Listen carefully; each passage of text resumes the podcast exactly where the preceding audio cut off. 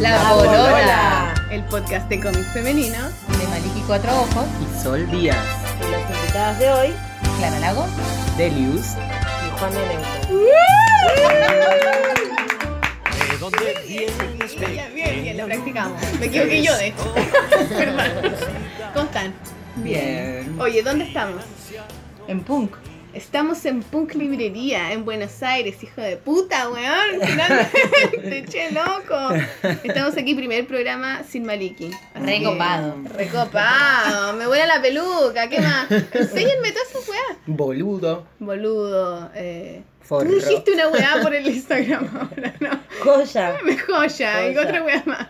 Tranca. Tranca, tranca, joya. Zarpado. De Me una. gusta zarpada. De una. De una.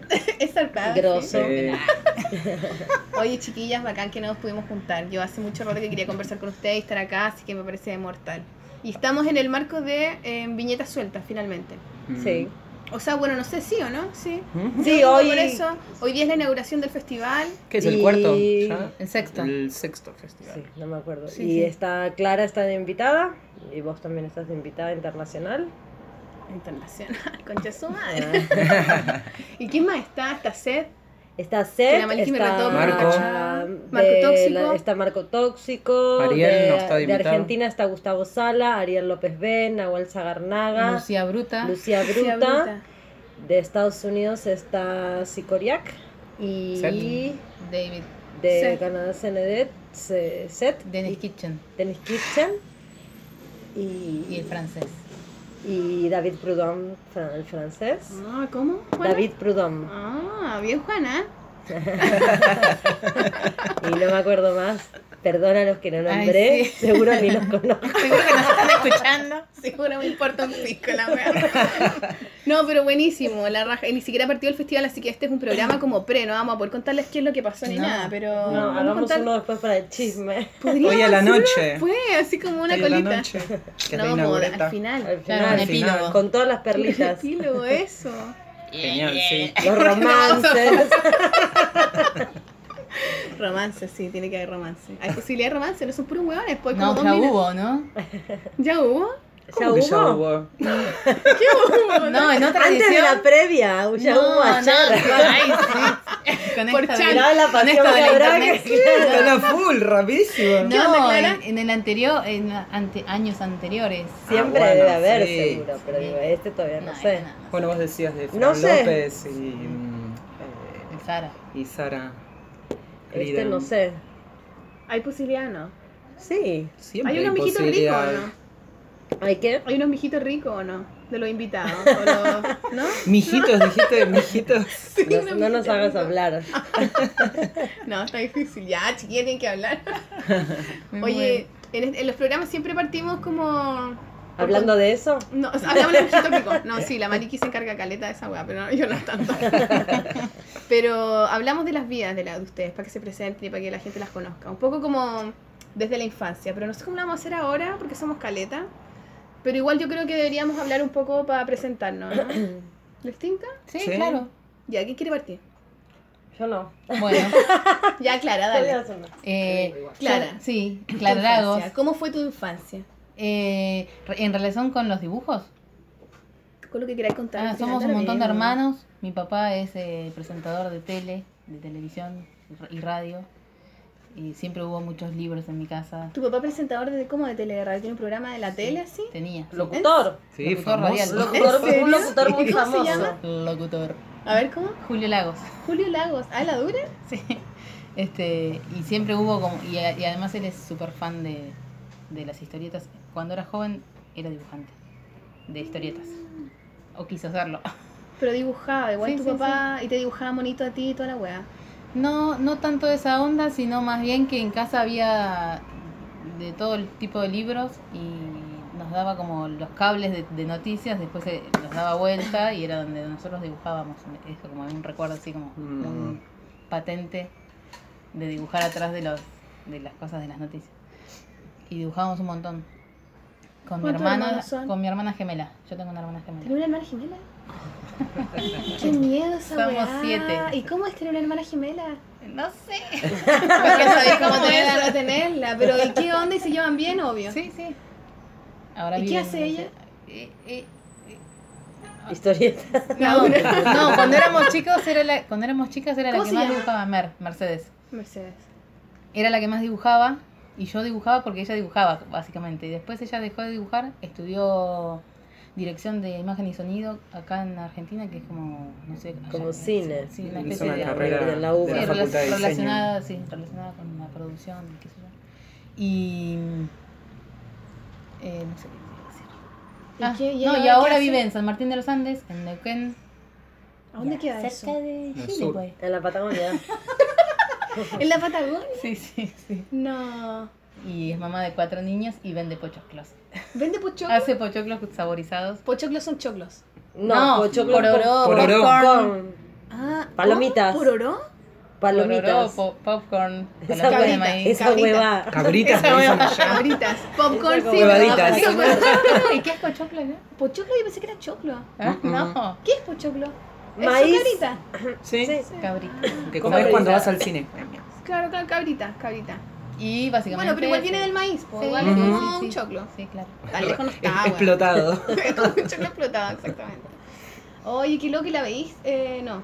¿Tenés comunicación Y con ella? Sí, Telepatía sí, y por toda esa supuesto. Ah, no, no, no, no, no. Ahora está presente Si con la, nosotros. si la, si la pincha te, le- te duele, No, no, no. eso es mentira, ¿no? Sí, yo nunca sentí nada de eso, la verdad.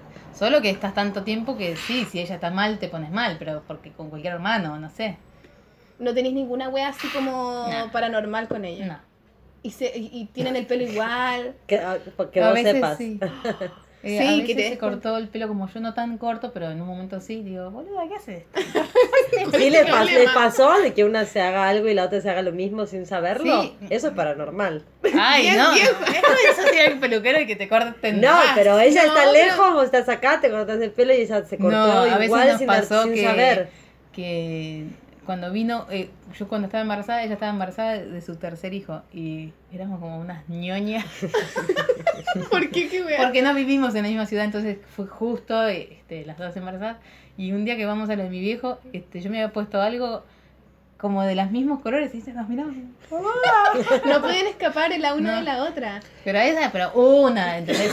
y 40 la Y, y les pasó ¿cómo de, por ejemplo, el que estudie una para un examen y la da por las No, dos. no, muy- compartir muy un nabos. novio. No, no, no, muy, muy nabos, muy nabos. Una sola vez que yo me había rateado, rateado Claro de, que la otra esca- te escaparse cubra. del colegio. Yo entré corriendo y no sé qué y me hice pasar por ella, pero no me acuerdo de qué manera tonta, ¿entendés? Pero como, mm, ¿qué No la aprovecharon tanto. Y no sé, mi número de documentos es un número menos que el de ella y, y no me acuerdo por qué en un momento hice, no sé, pero fue como una cosa muy estúpida. Ya. O sea, muy poco aprovechable. ¿Y de comerse el mismo huevón tiene el mismo gusto? No. ¿No? ¿No? ¿Y los hijos de ustedes se parecen? Se me parecen Eh, mucho. sí, se parecen. Por ejemplo, mi, una de mis otras hermanas me dice que mi hija se parece a Mer cuando era chica. Y, y- pero ¿cómo? Si somos iguales. Me dice, no, hay un rasgo, como que hay algo que mi hija No, se parece a- a Mer y no se parece a vos. Sí, claro, es pero, lo- pero sabes que hace poco hablando, hace poco hablando con otras gemelas, me hicieron el mismo comentario y yo dije, sí, me pasó lo mismo. Ay, ¿por qué te juntáis con gemelas? ¿Otras gemelas? No, no, reunión. Había, había un par ahí y, y charlábamos y justo su- surgió eso como, no sé, es como algo de gestos. debe ser, No, de más. Pero igual, ¿y, Pero y te gustaba, te colapsaba que te- como que las confundían mucho? Como que hay una hueá de identidad que se pierde, así como, no, a mí me gusta el negro, tú no te puedes poner ropa negra porque este es mi lugar. Yo, como de No. ganarse como un espacio. No, siempre fui como de una personalidad muy... No, Y ellas prendían así. no, no, tampoco tanto, pero Las dos, dos, amigas. así para abajo.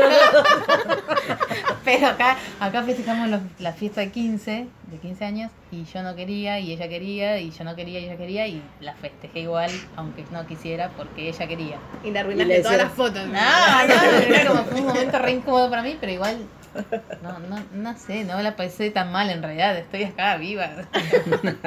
No, no, no hice explotar ninguna bombita de luz con mi nervio, nada. No, no. La verdad, re poco interesante. Yo lo encuentro muy interesante. A mí me daría miedo tener eh, gemelos, por ejemplo. Hijos, Yo creo que tal vez es más el morbo del que no tiene Claro, gemelos que la sí. vida real del gemelo que le da igual. Pero ponele, El a veces no- como, como, que porque en realidad supongo obvio. que, claro, lo que debe ser más eh, friki, pienso yo, es la gente que, el modo en que hay algunas personas pueden criar a los gemelos, que es hacerlos tener como, como, un- como diferenciar Vestirlos- esa unión del resto de los Nos hermanos. vestían iguales, pero Ah, claro, a todos iguales. Pero en esa época, en claro, eso te decía. de Adidas azul estábamos los Ay, bueno, claro, yo tengo hermanos varones y a nosotros nos vestían ¿Viste? a todos iguales Era también. En esa época era muy normal porque también se compraba Un dos como por uno y tres por pares uno de zapatillas. wea. Sí, era, no, no era como... Y Mi después mamá nos cuando iba Uno elegía la ropa, te cosían, Nos claro. hacía los Cuando mismos iba vestiditos. a- sí, Se sí, va sí. viendo la El mismo modelo, diferente. No existía la Se tienda de cosía, ropa. Sí, mi vieja me cosía. Me Sí, mandaban. nos hacía los vestiditos. Me. Pero bueno. Ah, yo creo que a mí también me deben haber cosido unos vestiditos, una wea así. No, pero era más común eso, o sea, que se, que, que se viste. Yo no sé si ahora es tan común que se vista igual a los hermanos. No, Ay, tal no vez. creo. Pero. Cambió el paradigma. Es que sí, ustedes tienen puro uno nomás, po, un hijo, un hijo, un hijo. Ujú. Sí. Sí, porque yo también me acuerdo que a mí no, con mi hermano no, pero sí con mis primos, ponte tú. Iban y agarran ropa, es como una weá de liquidación y weá así, Claro, yo creo toda la que misma nada. ropa. Sí. Y como de paja, porque tenéis calete cabro y bueno, ya pensáis una pura vez y compráis nomás. Sí. O Claro, lo sea. del más chico que lo usa el más grande, Claro, el, ma- lo del más grande que lo usa el más chico, quiero decir. Sí, Claro. que se heredan las ropas. ¿Y cuántos cuántos hermanos son? Aparte ustedes Siete. dos. Somos siete hermanos. Son caletas. Y todos seguidos, trrr, como una tropa. Qué miedo, como los. Ay, sí, más o menos. Sí. Al ¿Tú- menos, al se ahorró son? un embarazo, o sea, No, por lo menos dos tres. no, al hay- mismo tiempo. Tengo tres hermanos que son adoptados. ¿En serio? ¿En ¿Más serio? grande, más chico? Más grandes y más chicos. Ah, no sabía eso. Sí. Pero ¿cómo es A entonces? A ver, retiro la broma del embar- ah, los embarazos. No, ¿por qué? No pasa nada. Pero ¿cómo Eh, es? Tengo un hermano mayor, después viene un, hermano que es adoptado, Megan y yo, las gemelas, otra hermana de sangre y después los dos más chicos también son adoptados. ¡Ay, qué bacán! ¿Y qué onda? O sea, los tres varones son adoptados. Eh, no, dos varones y una nena. Sí. Y tú estás ahí como al medio, ustedes. Sí, sí, en el medio, ¿viste que dicen que los del medio son problemáticos? No. Tampoco va. Ay, Bueno, no, yo en- tengo la ¿Qué ¿Qué, teoría al revés. medio hay en siete? Yo tengo la siete, teoría al claro. revés. ¿Qué Que es son? más, que, los, que el, el medio zafa más de todo. No, en el, el medio a mí Es que siempre te me dijeron que, es invisibilizáis, que... po, porque estáis así como cubierto. Siempre el mayor está generando los primeros cambios y el menor eh, un... O haciéndose cargo de los No otros. sé, pero la verdad que también. re El común mayor se Yo soy del medio y- Sí, te el- lo puedo sí, asegurar. sí. Yo también soy mayor, güey. que- Ah, el para mí el mayor es el, lo Tú eres peor. chica. No, la del medio. ¿La del medio? Y tú, bueno, también. Pero Sí, fui no la sé, única mujer, tal vez no fui tan visibilizada. Claro. Sumergida en este mar de hermanos. ¿Y por qué tus papás adoptaron? Mar de hermanos, es muy buen nombre para una Siempre historieta. tuvieron esa cosa. Este eran- mar de hermanos. Sí.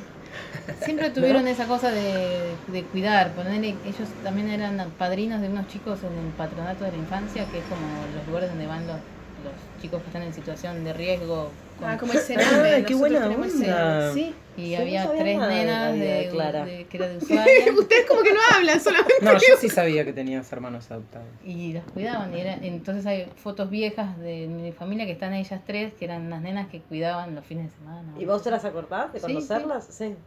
Algunas no, porque después había una de las, de las hermanas que, que quedó como más vinculada. Pero sí, como que siempre fueron así. Y después como cuando adoptaron, creo que después, no sé cómo es bien, pero eh, a mi hermana menor, por ejemplo, lo llamaron a mi viejo y le dijeron, hay una colorada acá en Oberá, en el juzgado de Oberá, que es en una provincia que se llama Misiones. Es una colorada divina, no sé qué. Y fueron y la fueron a buscar. Porque una colorada, una colorina. Eh, Una pelirroja. eh, en Oberá Misiones hay una, hubo una colonia de polacos, entonces hay mucha gente pelirroja. Pero, vos- o sea, ¿tu hermana menor es, es pelirroja? Sí, es de Oberá. No, no sé, como que así. Qué bacán igual. ¿Y cómo eso se, cómo los hacía ustedes los hermanos? Hacían no, nunca fue un tema entre ustedes de, en peleas, wea así. No, nunca fue no, algo jamás. así. Al revés, como que tienen una wea bacán. Como que siempre fue, fue lo natural, o sea, no, Claro. no fue ni una cosa ni la otra, ni siquiera la bajada de línea, si se puede decir, como tenés que ser igual Tampoco que hacen él. esa Tenés que querer al adoptado. Claro, ¿no? Sí, natural. Qué bacán. Qué bacán, qué generoso tus papás. Sí, Sí, yo no sabía. Y, a- y los adoptaron a todos chiquititos, sí, sí, sí, sí. pero así niños, no guaguas. Bebés. Ah, guaguitas, a todos desde muy chiquititos. Qué bacán. Desde que nacieron. Ajá. Debe ser más complicado adoptar un niño más grande. Debe ser, ¿o no? Igual dicen, Sí, algunos dicen hay que... heridas más fuertes porque Sí. ya son más conscientes. Mm. Pero también Ellos hay... están heridos. ¿no? Son que- situaciones diferentes. Sí, claro. Y esas cosas que harán igual en su inconsciente, no sé qué. ¿Y tu hermano han tratado de buscar a su familia? Yo no sé. No, no, nunca lo han dicho. Tampoco es algo que. No sé. Que sirva para. Bueno, no sé. Es que a lo Ahora mejor sí, por una búsqueda personal, qué sé yo, tampoco quiere decir nada, sino que es simplemente como un interés en Claro. buscar como una respuesta. En el capítulo de hoy día, por ejemplo, hablamos con la Catalina Infante, que es la editora de Catalonia, una editorial Ah, de sí. Chile. Ujú. Que es Y una librería también, ¿no? Es una librería también. Partió como librería, nos contó y, y, y ahora, bueno, es la editorial. Y ella hace poco nos hablaba de todo un viaje que hizo en busca del origen de su familia porque su mamá se murió cuando ella tenía como 17 años, ¿cachai? Entonces, como que. Y fue en busca como de esta familia croata, fue a Croacia, hizo todo un viaje como.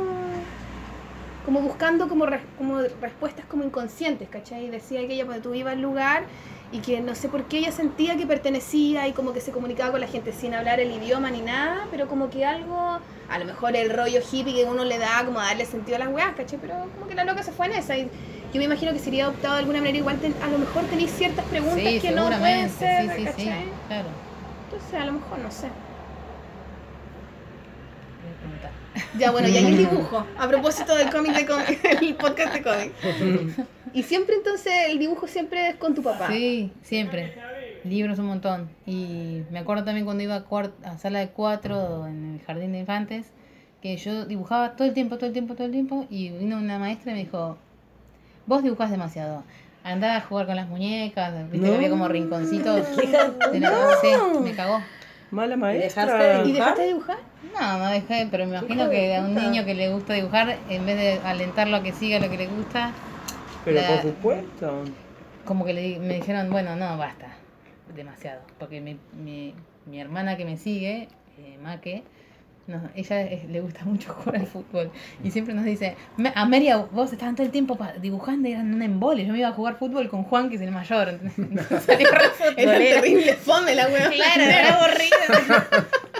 Las nerdas. Dibujábamos un montón. Y bueno, sí, se ve que me gustaba. Pero bueno, no sé. ¿Y después qué estudiaste? Diseño gráfico porque me gustaba dibujar.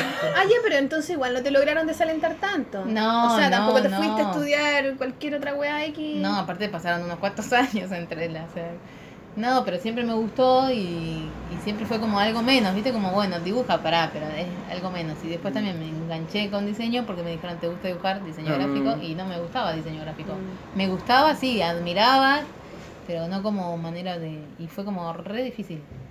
Salir de la weá. Sí, para mí fue re difícil. Es más, creo que todavía estoy saliendo. ¿Por qué no terminaste? Pero no, No, te no terminé la carrera. para trabajar. ¿Va con No, sí, claro, me sirvió para trabajar, para aprender un montón también porque te enseña un montón de cosas el diseño. Mm. y, eh, pero nunca nunca supe qué me gustaba porque siempre como que quedas confundido. Sí, pues que si no, ¿qué estudié? Bueno, bueno, ustedes tienen como una carrera de historieta capo, ¿o no? No. Tú hiciste una weá, Yo estudié diseño gráfico también. Pero después te metiste a estudiar historieta. O sea, ¿existe esa posibilidad? ¿O es un era un taller? Lo que yo estudié de historietas fue muy breve en el taller de Alberto Brescia. Era su taller, de su casa.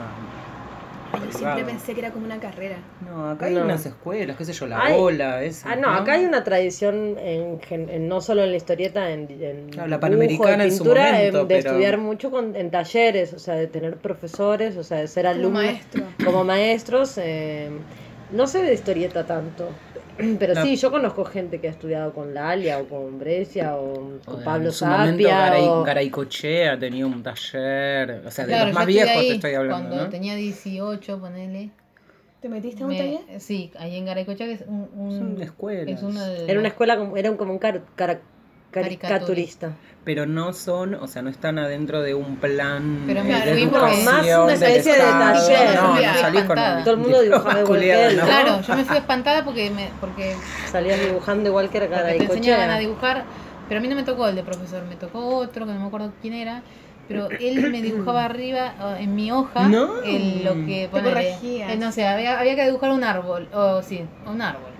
El árbol de como copiar de una foto y después tratar de hacerlo simpaticón o no sé qué.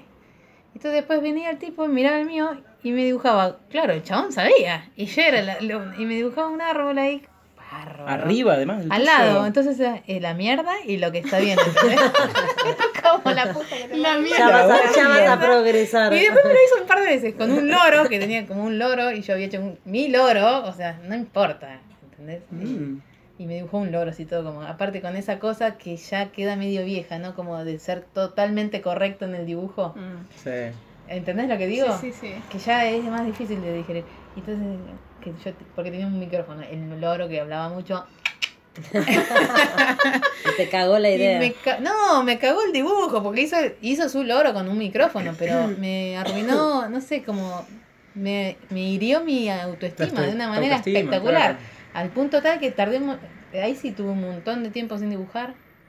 Ay, Clary, pobre. Sí, pero no, no, no es por, cul- por, por, por culpa de él, por culpa mía en todo caso. No, bueno, pero vos eras una niña, el chabón estaba ahí para, um, ale- para animarte y te hizo No sé, la, la pifié con la carrera, la pifié con este, o sea, fue, de- fue difícil de verdad.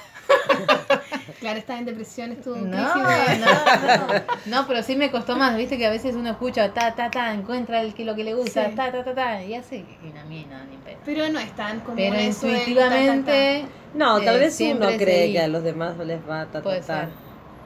Siempre. Hijo de puta, escuchás desde, hijo de puta, esto se dio cuenta a los 19 años lo que le gustaba, y fue y estudió, y ta- No, pero son caminos distintos. son caminos distintos. No, pero aparte uno con los años, vamos las doñas, este, Vamos las doñas. Vamos las nuevo señoras. de las chiquillas, queridos pololo y pololas. Eh, no, uno se da cuenta que en realidad no importa, sí, este, es lo que uno le, es lo que uno tiene para contar también, que Tú te referís como al estilo, a la forma de sí, sí, dibujar. o la obra, ¿no? A lo que uno termina haciendo, aunque no te das cuenta, vas haciendo, sí, tal cual. Como que se te sale al final. Por más que uno trate de guiarlo, de controlarlo, se te sale igual. Sí, ni hablar. ¿Y qué onda ya? ¿Y después? Y después en algún momento eh, empecé la secundaria y fui compañera de Caro Chinaski, que fue mi amiga. Ay, eso tampoco lo 16. sabía. Sí, la Que tercer eran año. compañeras de secundaria, no Sí, sabía. 16. Que eran Sí, amigas sí. de Y ahí empezó sí. Océano y Charquito. No, ahí No. empezamos a ser amigas y Ah. después Océano y Charquito empezó, que era ¿Qué es eso? un fanzine. Ah, está preparada. número. Yo lo tengo. Qué mal que no estamos en la tele. Lo tengo, lo tengo. Océano y charquito. No, yo no sabía que existía esto. Pero en el año 96 empezamos. O No sea, ya habíamos nacido. terminado la secundaria y todo. ¿Y este es chinaski? Vamos las señoras. No. En Nos 1900. juntábamos en la casa de Caro, no sé, a, a, a boludear, como se dice acá. y, A Hue- huevear. huevear, A huevear. Caro, era, Caro estudiaba periodismo Perdón, perdón. y yo estaba en el, en el ciclo básico de, de- Del CBS, del diseño diseño, gráfico. Sí. Y me gustaba, y claro, no podía, a veces siempre terminaba dibujando. Y después Caro empezó a hacer guiones y después Caro empezó a, dibu- a dibujar también, me empezó a gustar dibujar. Pero primero escribía nada más. Y hicimos un fanzine y lo dejábamos en, la, en, la, en el kiosco de revistas de la, de la facultad. Y se vendía no sé cómo. Y después en un... Y en se una- vendía. Sí, sí, Lo- pero que la raja igual, porque es como que lo Pero hacían para nosotros y- sabíamos que estábamos haciendo un fanzine. Y después nos enteramos porque nos invitaron a una- un festival de fanzines que éramos las únicas chicas que estábamos haciendo fanzine. ¿Aquí en Argentina? Sí. ¿En serio?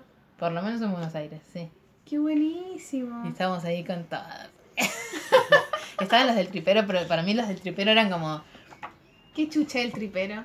Eran como los Eh, la publicación Ay. de, eh, del taller de exalumnos de Alberto Brescia. O sea, mientras ellas hacían Océano y, Charquito, yo con mis amigos hacía el tripero. Sí, claro, No. estaban Claro. todos ahí en, el primer. este Claro. ¿Cómo se llamaba? ¿Primer qué? Yo no Historietazo.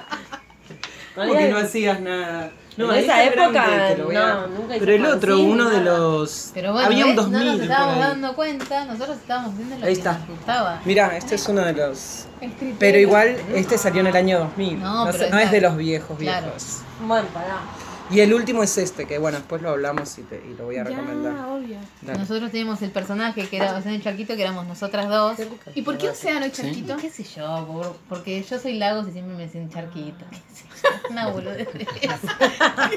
¿Qué tiene? Que está bueno, está bueno cuando tenés que explicar un nombre y el origen es lo más lo- boludo. sí, sí, Ah, bueno, así se llamaba mi perro. Sí, claro. No, Sos ya el hombre más importante de Sos historia. tarado. Cuéntenos. No, estábamos en, la, en, una, en una materia, no me acuerdo cuál, de, de- del CBC, y un compañero que iba, que, que hacía las colaboraciones, que el primer número era como re poesía, ¿viste? Poesía y medio como la imagen de la, la poesía. Era totalmente ser estereotípica. Y este pibe tenía como esa impronta, ¿no? De. "Ah", y no sé por qué dijo hacer un charquito y dijimos, sí, ese. Es buenísimo el nombre. Genial. Y después eh, estamos esperando que nos venga a reclamar como. A los Que les derechos. cobre los derechos. Ahora, Años- ahora con las años redes de- sociales. de- Oye, ¿cuántos números tienen de este? Este es el último, o sea, fue siete números. Pero además es hecho como En con cinco años, collage, en seis ¿no? años. Eso. Sí, sí, El claro. 2000. Es pre, pre Photoshop. Pre, Photoshop y todo. Oh, está muy Esto bien. no ves que era como Sí, un recorte ahí. Todo. Y este viejo siempre lo poníamos ahí en el fondo. Ah, O sea, como- la Chinaski te, te dio power igual. Para hacer esta weá, como que ya, esto me gusta. Aquí, aquí descubriste que te gustan los cómics. Antes te Sí. gustaba dibujar cualquier cosa. Claro, claro, claro. Y aquí descubriste como cómic real. ¿Y tú Sí. veías cómic? ¿Qué- ¿Cuáles son tus referentes de acá o de otros lados cuando eras chica? ¿Qué cómic leías? Y bueno, en casa teníamos un montón, pero Mafalda, Clemente, todo lo clásico de tira. ¿Mm?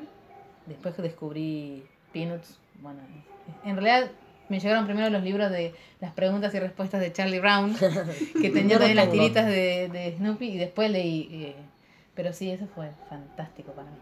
Y después este acá había una revista para chicos que se llamaba Anteojito Mm. y tenía Tenía una tira que se llamaba Pelo Pincho y Cachirula, que era para mí Claro, lo mejor lo del. Pelo mundo. pincho y cachirula. cachirula. Pelo pincho, ¿qué es pelo pincho? Eran dos nenes, dos una nena y un nene. Y pelo Como de pelo parado, así como pelo chuzo. Y Ah, medio gemelos también, Puede ¿no? ser, Medio mellizos. Y Cachirula era una guacha, o sea, era como, era como una pícara, ¿no? Yo no leía Los anteojito. dos. Porque leía Umi. Es la joven. No, no, no, no, no es la, no es, no, si ya dijimos que no.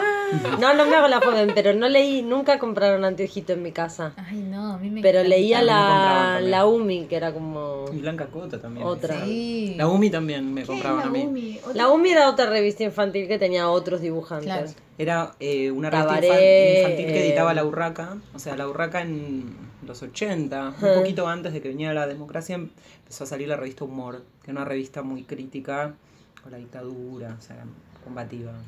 ¿Y tenía cómic? Para ¿La dirigía Eh, Casiari o no? Eh, Cassioli. Casioli. Casioli. ¿Quién es Casiari? Cassiari es el eh, Hernán Cassiari, el de ahora. te digo. Ah, em, No sé, además. Bueno. eh, y la, y la Urraca fue... así es el Festival de las Señoras. ¿Quiénes eran nuestros invitados? Vamos las señoras. Vamos las Tomate la pastilla. No me acuerdo los invitados. Chiquilla. Che, En qué la barbaridad. Crisis, en la crisis de la mediana edad. No, yo ya ¿Qué la vida? pasé. ¿Qué da- la pasa- ¿Pero la pasaste? ¿La Sí, pasaste bien? yo ya la pasé. ya está, mi crisis de middle age ya pasó, por suerte. Es normal. Sí, es muy normal. Vamos se puede, con su madre. Sí, se re puede.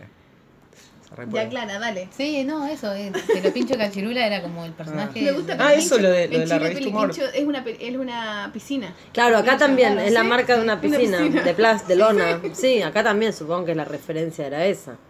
No No sé de qué año existirá, no sé de qué año existirá la marca de las piletas. Después había uno que se llamaba Cicuta, que era un libro que andaba en mi casa que me encantaba, que era de...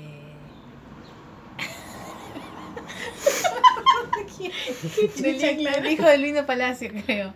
¿No? Mm, ¿Puede ser? puede ser. Estaba don, don Fulgencio también Bueno, no, pero ese sí era el salía. Palacio. Pero, Ese era el Nino pero Palacio. sí. Cicuta era un personaje que era un hijo de puta, entonces era malo, era la maldad hecha tira, era buenísimo. Y con mis hermanos era como nuestro fan. Y después también éramos fans de Lelutier, que era el- nada que ver, pero como que siempre Ah, teníamos... tenían caleta, caleta de cosas. Sí, mucho. ¿Y ahora todavía hay tanto? Sí. Sí. Para los Así revistas para niños y todo. No, yo creo que para. Bueno, Sí, para los niños hay autores ar- argentinos que hacen, no sé si tan a nivel tan masivo, porque lo que ya no hay es esa industria de la revista. O sea, Ya no existe, pero está fiel, la fierro. La Fierro, pero no como era antes. O sea, la Fierro ahora se sale eh, cada menos Cada tiempo. tres no sé si tiene una tirada tan grande y si es tan masivo el consumo. Y para Y niños. para niños menos, está genios. Para niños está está. genios, pero digo, no es de historia, no tiene muchas historias. No, no tiene- tiene poquito. muy poquito. Una de Max Muy poquito, juegos. No me acuerdo. Claro, antes de alguna manera u otra te llegaban las historietas. Ahora tenés que ir a la librería, fijarte en la góndola donde está específicamente. Igual la co- tampoco es que, igual cuando nosotras éramos chicas, tampoco sé si había tantas revistas. Había, Había estas, más que ahora. Chicken, Ah, Antijito, Umi. Umi, Sí, habría que hablar con algún Alguien niño. habló ¿no? de Bichiquen, que yo quizás la Cosmic. soltero, weón. Yo me acuerdo de una revista Puede llamada ser, sí. Cosmic de, alguien de de de niños. Bueno, lo que había mucho era Mafalda, Paturucito, ¿no? Isidoro, todo eso se compraba en kiosco de revistas. Sí. Un Condorito también. Yo leía mucho de- eso, de Isidorito. Condorito, Sí, Paturucito. No, cuando te enfermabas que te comprabas, también eran de chi- chilenas las Los de... anuarios. los- No, Condorito de oro. Condorito. Cosas. Cuando te enfermabas te compraban las Ahora salió la película. Y las, no, el que la peli. Sí, ahora El que todo editaba es la- Condorito en Chile. el que editaba eh, Mickey, Pluto, Trevelin, todos esos. Disney. No. Acme. Las Walt. Walt. No, eran historietas y eran de. Chile porque yo me acuerdo que veía como el no- Nutella, las publicidades que, de cosas que acá no existían. Claro. pero- No sé. ¿Cuál? Mampato. Sí, qué sé yo, eran, No unas, sé. eran unas revistitas finitas, bien de historieta. Sí, como de Donald y eso. Sí. No, No, sé no eran de acá, eran de Chile. No, lo que había, bueno, no sé, yo leía mucho Asterix, lo que eso. Ah, eso sí. A mí nunca Había- me gustó Asterix y A Obelix. A mí tampoco. A mí Sí. Sí. Tintín yo- tampoco. El pequeño Nicolás, o sea, todo Goscinny, sí, todo. A mí Yo creo que eso siempre es me como intelectualoide. ¿Tú eres Sí. intelectual, Juana? No, creo que no. A veces era cuando era chica. Pero me sigue gustando Asterix, así que puede ser que sí. Puede Ah. ser. Eh, no, lo único intelectual que tengo es haber ¿Los leído, Muppets? Sí, haber leído Asterix. obvio. Encantaba. Me que lo dice, lo- es como un placer culpable. ¿no? No. No, el humor de los Muppets era espectacular. Me gustan los Muppets. Nunca había escuchado que leer Asterix era intelectual. Asterix sí, yo siento Había que leer sí, mucho. La tira era como. No sé, era como europeo, po, bueno, había que como interesarse en ese Comparado con Plop. Ok. Qué Sí, mala. sí. No sé, a mí sí me gusta mucho todavía. Asterix y Obelix. Sí, Asterix y Obelix, Lucky Luke, el pequeño, o sea, todo lo de Goscinny, todo el cómic francés infantil, sí. Sí. Pase, que corra. Ya, infancia. Seguimos la infancia, Delius. Eh, bueno, yo soy Delius. Eh, se notó el tiro, Delius. Eh, todos notamos que eres Delius. Me gusta mi voz grave. Nosotros también. Recanta. Recopa. Soy la mayor de tres hermanas. Me llevo muy poca diferencia con mis hermanas. Mi hermana menor nació el mismo día que yo. ¿En serio? Sí. te robó el esplendor, buena. historias familiares. ¿Viste? Voy a buscar algo para. Y encima somos del para- 4 de enero, así que los cumpleaños, o sea, tiene su lado bueno que por lo menos será más gente, porque todos están de vacaciones esas fechas. Pero bueno, eh, se junta con Navidad, Reyes. ¿Cuántos años se llevan vos y Añez? Con Añese tres años justo. Ah. Y en el medio está Renata. Añese. Añese. ¿Y te llevas bien con ella? Sí, re bien, son unas copadas. ¿Es tu favorita? ¿Cuál es tu favorita? ¿Cuál es tu hermana favorita? Ninguna de las Ah. dos. dila, dila. Siempre no tiene una favorita. No. ¿Cuántos hermanos tenés? No. ¿Tenés un favorito? Sí, por supuesto. Mi hermana chica. Qué guay. Lo que pasa es que con el chico tal vez compa- tenés alguna mm, complicidades que tal vez con el del medio no. Pero, o sea, el número 3 está bueno con hermanos porque Sí, siempre es más dinámico. Distiende un poco la- el conflicto con el El mundo. no, obviamente, Ah. claro, haces, Sí. siempre es dos contra uno, Mm. ¿no? Y vas cambiando de, pares. Te alías con uno y después te alías con otro. Eso. Siempre es bueno tener un mediador, Claro. así. La Sí. triamos. Pero, y eh, bueno, además todas nenas. Así que bueno, sí, también teníamos eso de todos los vestiditos iguales. Compartíamos mucho eh, los libros también. ¿A las tres les gustaban los libros y los cómics y toda esa weá? Sí, sí, sí. Sí. Y eh, mi mamá nos compraba los musicuentos de Viscontea. No sé si. ¿Musicuentos? ¿Y Sí. cuáles son esos musicuentos? Era una colección italiana de 60 cuentos que venían espléndidamente ilustrados y venían con un, con un disquito chiquito. Entonces eh, te venía, vos ponías el disco en el Winco y te ¿Qué es iba... un weón? Un Winco es un tocadisco de los Ah, viejos. De, sí, ponías el vinilo ahí. Señora de las cuatro décadas. Ahí lo ponía y iba ahí así como cambiando Claro, y tenía yo que era la mayor me sentaba en el medio y abría... Tú eres la jefa, obvio. Sí, vamos. Lo sé, lo sé. Una a la izquierda, otra a la derecha. Y Y no, calladita, weona. Yo doy vuelta a la página. Sí. no, no, pero a veces dábamos la vuelta las tres juntas. Uno, dos, y tres. No, sí. A- algo, ¿viste? Me resuenan los musicuentos, Sí, no no me logro Yo acordar de tenía, todo. de- yo tenía, pero no sé si eran musicuentos, pero eran como con cassette. Y tú ponías ahí el cassette del cuento que estabas leyendo y te Sí. decía, y al sonar la campanita, Campanilla. dar vuelta a la página. Pling, Era como- Sí. Sí. Y además, bueno, mi papá era corredor de una librería que se llamaba Dirple, de una distribuidora, distribuidora de libros eh, rusos. Ah, Entonces siempre la casa estaba llena de libros y de cosas. Ah, y de, claro, y, mi mamá eh, era y es ceramista y entonces en mi casa siempre se dibujó, se algo leyó, sí, súper normal. Qué lindo ceramista. ¿Y qué hace tu mamá así como cerámica? Eh, ¿Cómo se llama tu mamá? Carlota Cairo. Carlota. Carlota. La tía Carlota. Yo me llamo Carlota también. ¿Sí? Delius Carlota. Ay, Tengo- Carlota de todo. No, bueno, lo que te digo. lo que te Gracias por invitarme. No sabía que se llamaba Carlota. Claro, yo tengo, o sea, como soy la primera, Lo máximo.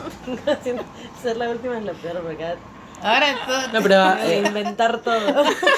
una vida interesante. no, ni ahí. No, pero ¿qué, qué hace? ¿Qué hace cerámica tu mamá, Carlota?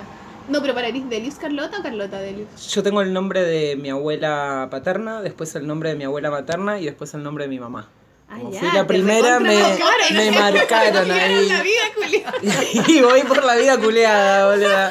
¿Cómo te, Te lo llamas? juro. María Delia Qué Carlota. buena pregunta a esta altura. ¿Cómo, ¿Cómo te llamabas? No, pero ¿quién era? Que hablaban hace poco de, de esa cosa que, que uno De va cargando. Ay, la weona Cristina, la terapeuta de la culiao. La Cristina Arismendi. Que carga, que carga, tía. Sí. Sí. Y claro que supuestamente si te ponen el nombre, bueno, mi mamá también se llama Sol, mí- ella me puso Sol también, y es como que en el fondo te da a ti como, ya, todas las cosas que... El legado. Y O no lo que yo no pude eso, resolver. Sí. Sí. Bueno, yo también me llamo uh, Juana por mi abuela y mi mamá que se llama Rina. Después de grande me enteré que su mamá se llamaba Juana y después Reina y Juana Reina, Juana Reina in eternum. Uy, yo le puse a mi hija el nombre de mi abuela. ¿Viste? A mí igual nunca me molestó sí, Pero a mí me gusta mm, como que en la familia existan ciertos nombres, claro, como ciertos nombres pertenecientes a la, tal vez no No, directos. a mí me lo pusieron por pero está cariño, bueno buscar en el árbol familiar nombres para. Es como a- Para dar. A mí también uno va buscando ciertas conexiones. de pertenencia, como sí, claro, a mí me parece Es como el eso, apellido y todas esas weas. Sí, como cultivar esos lazos. ciertas Sí. Y aunque quizás ni, aunque no le pongas el nombre a tu hija, igual que el tuyo, de tu abuelo, cualquier Igual wea, hereda, igual hereda hereda, todo. claro, Obviamente. obviamente. Pico, ¿cachai? Con otro nombre, nombre. pero probablemente te vaya a tener que hacer cargo igual de las cagadas de los papás, ¿cachai? Sí. Sí, sí, de no la- cambia tanto. De la wea. Así que suerte, Delius. Ya, pero ¿cómo te llamas? Y dinos todo, toda tu wea. Es, es muy, es un tema el de los nombres en mi familia. No, de veras, mi papá tiene cinco nombres. Tu papá Ah. tiene cinco nombres. Sí, cinco. sí. ¿Cómo se llama? Pedro, Miguel, Remo, Renato, Traiano lo supone. ¡Me jodés! Sí. De nuevo, como un libro, como una, como una trabalengua. De... Pedro, Miguel, Remo, Renato, Traiano lo supone. Y tiene una historia esa. Dinos, Trayano, nunca había escuchado ese nombre. Y Renato, Sí. y tu hermana se llama Renata por tu papá. Sí. Sí. O sea, mis hermanas también tienen nombres muy largos. ¿Cuáles son los nombres completos de Renata y de Añese? Renata, María, Renata, Luisa. ¿Cómo Renata María Renata? No, Rena- mi hermana Renata, que es la del medio. Renata, dos puntos. Es... Ah. Renata, mi hermana del medio se Ay, llama María Renata Luisa. ¿Y Añese? Ana María Pascua. Ah, no se llama Añese. No. Hoy me va a dar el parito cardíaco, el parito cardíaco del libro de Gómez. Que no sé dónde quedó. Ah, La gente que está escuchando. La gente ya pagó y se fue a. importa? Dígalo, no importa. Chico, es un podcast libre. No, pero para ese, para, No, el- no, para ya sé, conocerlos, mucha revelación. No, la, la historia de mi papá es buena, ¿Cuál es en realidad. Mi papá nació el 29 de junio, que es el día de San Pedro y San Pablo. Entonces le pusieron Petro, o sea, Pedro. Miguel es el hermano de mi abuelo. De Eh, tu abuelo, del padre De, claro, de mi abuelo Pascual. Eh, el nombre Pascual. ¿no? sí. Entonces, eh, el remo, ¿por dónde vino? Remo O sea, sí. Porque remo, porque en realidad mi viejo es italiano. remo, es el de la. Mi papá es italiano y mi papá nace en el 45, cuando la guerra ya estaba como terminando. Mi abuelo, o sea, fue a la guerra. Entonces, eh, cuando mi papá nace, eh, o sea, cuando lo va a anotar, o sea, mi, mi abuelo se lo lleva a, a su superior y cada uno le puso un nombre. O sea, uno, uno le puso Remo y el otro le puso Renato. Y cuando mi abuelo lo va a anotar en el registro civil de ahí de Fasano, el que lo estaba anotando le clavó el quinto nombre. sin preguntarte. Un lo weón al peo. ¿Qué Sí. No. ¿Cuál era el quinto? Troyano. Eh, eh, Traiano, claro. Traiano que, que es de Troya. el ¿no? de Troya. Sí. el, el, el Sí, empleado del registro civil. Sí. Capaz que era una apuesta. Y me Te juro, si con un troyano, un troyano, vas a ver. Imagínate que aburrido la vida del oficinista ese y te, te una apuesta a que, a que lo convencí y traía. Sí, te juro. Próximo cabrón le pongo este nombre, bueno, espérate. no. Claro. Oh. Igual él siempre fue Pedro. Y aparte ¿ok? en la cédula dice eh, Pedro lo supone, o sea, están todas las Ah, dice las Pedro M R R Claro, T lo supone. No. Sí. bueno. Sí. Qué loco. Sí, si no todo el nombre no entra. Me cae muy bien tu papá. Es muy maestro. Eso. No sabía todo ¿Cómo eso. es? Muy buena onda. ¿Es divertida? Sí, es buena onda. Es un cabrón, pero es buena onda. No sé, no, no sé, no tanto, no conozco el verdad. ¿Qué? Es No, un- socialmente Es un viejo loco. Con mis hermanas le decimos el viejo loco. Pero sí, es divertido. ¿Y cómo te llamas tú? Cuenta todos tus nombres. Eh, María Delia Carlota, porque María era el, nombre de mi abuela, la mamá de mi papá. Delia, el nombre de mi otra abuela, la mamá de mi mamá. Y Carlota, el nombre de mi mamá. Entonces me clavaron los tres. A la primera, los tres. mujeres. Sí, Ah. sí. Sí. ¿Y te gustan tus nombres? Sí, me gusta. María me gusta más. Eh, ah, eh, de los tres, supongo que Delia y me gusta más Delius. Entonces prefiero el Delius, me salvó la vida. Sí, sí. ¿Cuándo te pusiste? Sí, ¿cuándo ¿Puedo te hacer pusiste? preguntas yo también? No solo la Sí. conductora. No, no, ¿cuándo te pusiste, verdad? En el tripero, Sandra me empezó a decir Delius, Delius, Delius. Yo tenía un personaje que se llamaba el pájaro latinus, porque yo en el colegio estudié latín. Eres muy matea, Delice. Soy ¿Cómo muy matea. Soy muy matea. Estudié en un colegio de mateos. ¿En serio? Sí. Y ordenadita, ¿te imaginas? Sí, sí, tancita, re- toda- toda-. Sí, sí, así. Después me rebelé en mi adolescencia. ¿Sí? ¿Y antes? Así. Antes no.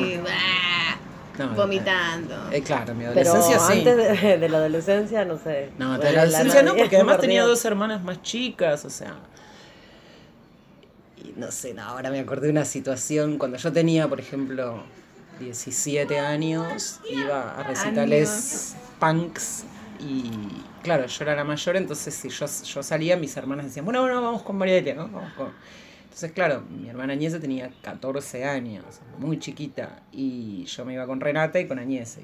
Y yo era responsable de las otras dos, o sea, una adolescente responsable de otros dos adolescentes.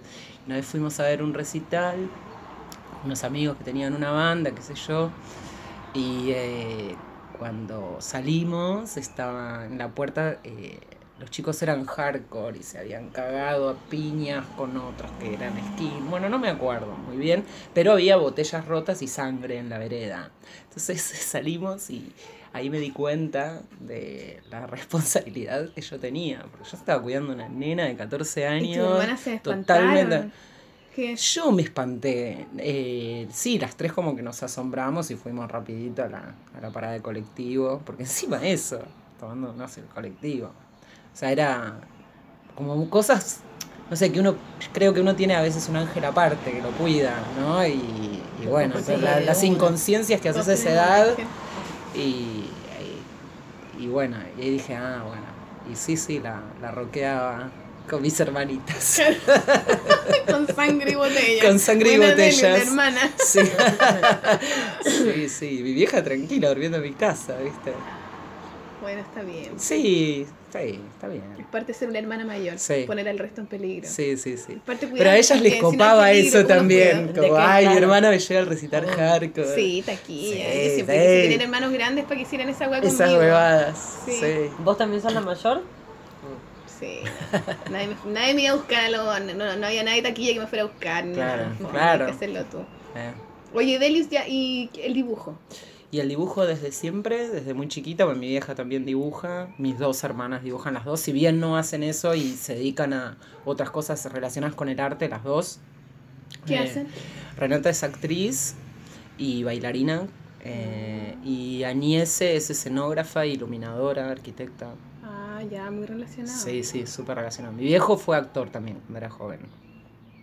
Eh, entonces, Familia de artistas. Sí, familia de artistas, básicamente. O sea, mi abuelo, el papá de mi mamá, era diseñador de muebles de estilo y mi bisabuelo era ebanista, tallaba Banista. ebanista, Ebanista. ebanista, de ébano viene. Sí, ¿no? sí, ¿cómo y qué? Hacía. La matea, ¿viste? Dícese de. Dícese ¿Pero y de... qué? ¿Hacía escultura? ¿Qué voy a hacer? Claro, hacía mi eh, bisabuelo, el, ma- el papá de mi, el abuelo de mi mamá, era italiano también, pero del norte de Italia, estudió en Milán en una escuela así como súper, así, taquilla, eh, y eh, tallaba madera y hacía como formas, y, o sea, formas, eh, esculturas. En general, la mayoría de las cosas eran de vírgenes, santos, niños Jesuses. La gente antes le, le copaba tener esas figuras. Y era un tipo muy especial. Mi vieja lo adoraba. Es bonito eh, el ébano, el color. eh, Como sí, esa piel morena. Supuestamente los sí. negros tienen la piel como el ébano. Sí. Y y una madera olorosa, sí. Y, eh, eh, y mi abuelo, bueno, eh, se venía acá y claro, trabajaba también haciendo tallas para las iglesias, pero los odiaba a los curas. Entonces todo el tiempo se peleaba con los curas, pero bueno, trabajaba para ellos. Un tipo loco. Entonces sí está la cosa de, la familia de artistas. Sí, resta. Y el dibujo estuvo desde siempre. Y qué sé yo, también leía ¿También? Ah, también eh, leía las, las revistas que leía Clary, pero a mí, la verdad, la verdad, eh, lo que a los 14 años leía, a los, entre los 3 y los 14 mm, leía mucho a Miguel Rep, muchísimo. Y eh, también llegó a mis manos el Eternauta, la versión de Brescia. Se lo compró mi papá y yo se lo robé. En realidad le robaba muchas. eh, la revista Fierro, las primeras Fierros se las robaba, las Humor se las... O sea, le leía todo a mis viejos. Y, em, y bueno, nada, y eh, también salía, yo iba al, al colegio muy cerca de lo que en ese momento, bueno, era la primera redacción de Página 12, que estaba en la calle Perú. Entonces, como me gustaba mu- mucho rep, yo salía del colegio y me iba, me iba a la redacción, ahí, a, a hablar con él, a hablar con rep. Entonces, me, nada, me, me sentaba al lado de él. él, ¿lo sí. conocías? Sí, yo salía del colegio y me iba ahí. De hecho, me pasó algo muy loco que cuando no estaba Miguel, que yo lo esperaba, eh, Perdón, ¿en la redacción de, de qué? del primer página 12. Ujú. página 12. Sí, es un diario. Es un uno de los diarios de... De acá. Periódicos, sí. Sí. Bueno, y el recepcionista eh, es un señor que se llama José. Y en ese momento, bueno, yo cuando lo esperaba me quedaba conversando con José. Y bueno, después, o sea, qué sé yo, yo habré ido hasta, no sé, hasta los 16. Se fueron como un par de años que iba siempre, pasaba por el diario, estaba de acá para allá.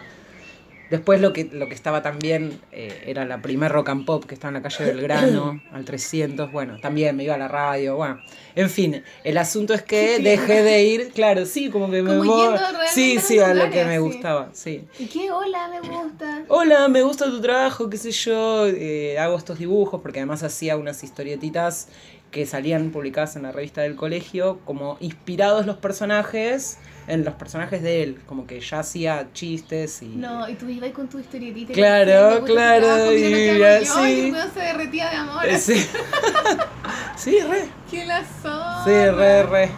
Y bueno, y dejé de ir, qué sé yo, a los 17, 16, 17 años. Y hace poquito, cuando, bueno, eh, empecé a colaborar para La Fierro, también que colaboré eh, ahora hace unos meses para el primer número del segundo, cuando voy a llevar la factura, estaba José, estaba el mismo ¿Es el mismo recepcionista. recepcionista de esa época? Exacto. ¡Qué loco! Nos reconocimos mutuamente, pero nadie dijo nada. Entonces, eh, yo, viste, a mí me dio, ver- me dio vergüenza porque pasaron como, no sé, 25 años, no sé. Me... Y entonces, cuando llegué a mi casa, me había mandado un mail. Y me dice, Delia, vos sos Delia, yo.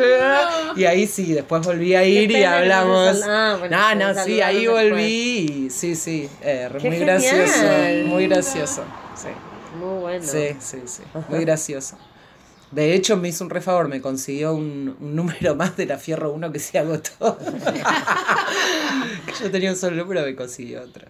Qué Así, de él. Sí, sí, muy, muy loco. La vida es muy loca, da muchas vueltas. Sí, Siempre sí. hay que hacer lo que uno Como ir en busca de la wea, ¿cachai? Sí. No, no no detenerse, porque a mí me pasa que ahora sí también con Doña, Doña me pasa, que te das cuenta que siempre estuviste haciendo, viste que a veces lo, lo conversamos con, cuando hablamos con Chicks on Comics, que tanto pensar no, no es tanto pensar, hay que ir haciendo. Sí. Vos vas haciendo y después te das Sí, la cuenta atrás. Y No, aparte, pero y después te das cuenta que, ay, mira, yo hacía. Porque con Caro también, cuando íbamos a la secundaria, una vez nos rateamos y fuimos a una radio eh, clandestina, ¿no? Barrial, ¿viste? Trucha se le dicen acá, pero era como una radio que estaba hecha en en una Chiquita, sí. claro. ¿Qué nerd? O sea, ¿a quién se le ocurre ratearse del colegio, ir a una radio a mirar también? Íbamos a. Ah, pero era una te cosa que sentabas no ahí, pero en las Bueno, radios pero te es algo que uno va perdiendo, ese espíritu adolescente. Pero aparte de, estaba de no moda, ¿te no, acordás que es la lo que que vergüenza. Claro, después de de volumen. no, Sí, que claro, sí, sí, total. sí, todos Sí, tenían radio, sí. Entonces todos querían hacer algo. Sí. Cuando eras chiquita, seguramente. Había una película que era con Christian Slater, creo. Sí. Suban el volumen. Era la La traducción de acá. un pibe que se ponía una radio. Y llegó con su. Sí, sí. Claro, era la re- el espíritu rebelde Claro, y pero de era una así cosa. de- full. Sí, se ve que era de época o del momento, pero porque. Aparte de lo.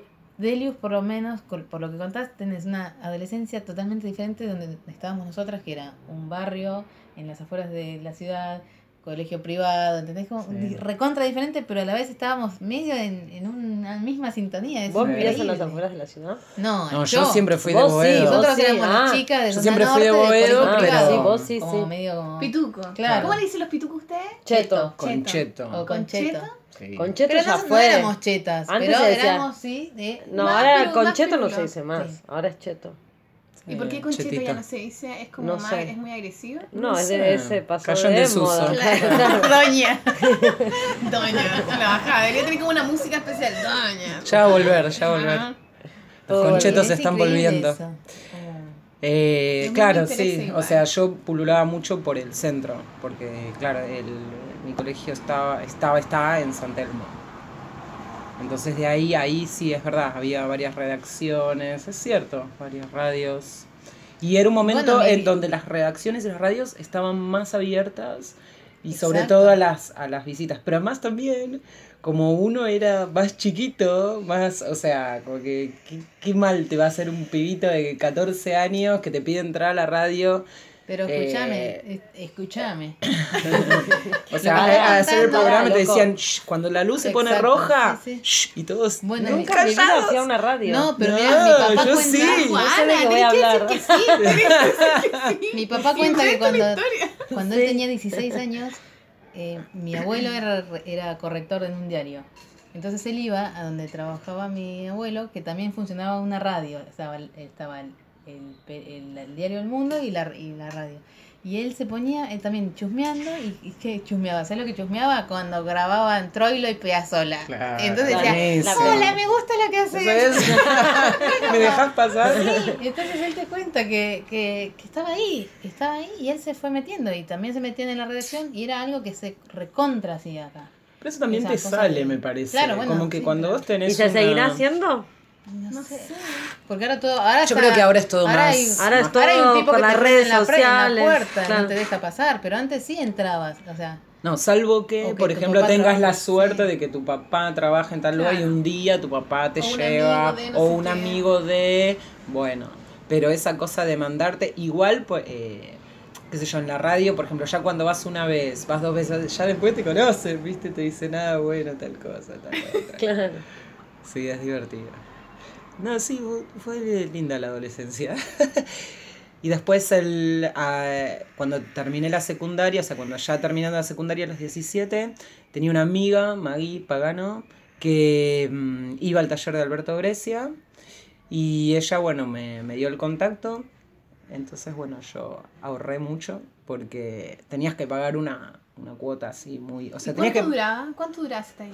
¿Era como un semestre o eran como cinco clases? No, el taller de Alberto era para siempre. O sea, Claro, era los eso que sábados. te decía, existe una cosa que es como el formato de taller en donde vos pagas por mes y vas, Y a, vas. y vas a un... Todo lo que tú quieras, sí. como una guía. Es que los talleres son como, tanto para chicos como para grandes, son espacios como de trabajo con un maestro, en general es el taller de tal o el taller como, bueno, ellas mismas tienen sus alumnos Sí. también, como un espacio eh, anual donde vos seguís y tal vez vas varios años y en algún momento, bueno, sentís El que docente. ya- No, o ese es o el el, do- el docente, docente te siente dice que hasta ya acá llegué. te dio un montón y Te no hay más, alta. pero es Te la, es la manera... Tal cual. Yo creo que es la forma más eh, corriente de, de estudiar, eh, ya sea dibujo, pintura, historieta, fotografía. A mí se me fue en general es tener maestros, sí. Pero entonces eso quiere decir que tú estás en tu taller haciendo cualquier weá y llegas estos weones y No. están contigo. Vos vas al taller, o sea, por ejemplo, vos, eh, no sé, como si te dijera... Algunos al- te admiten, me parece. Yo, yo te digo cómo era lo de, lo de Alberto. ¿Cómo era?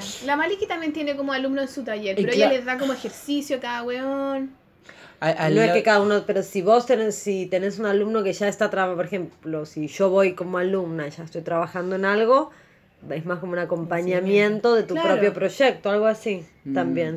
Bueno, no sé cómo era Brescia. En lo de, en lo de. Alberto tenías que llevar una carpeta para ver qué nivel tenías. O sea, ya lo último, él no agarraba gente que no supiera dibujar. Entonces, eh, nada, tenías que llevar una carpeta con tus dibujos, tus trabajos. Tenías que pagar una matrícula que se pagaba por única vez, que era, no sé, como ocho cuotas. O sea, y era caro. O sea, era un- una bocha de guita de una.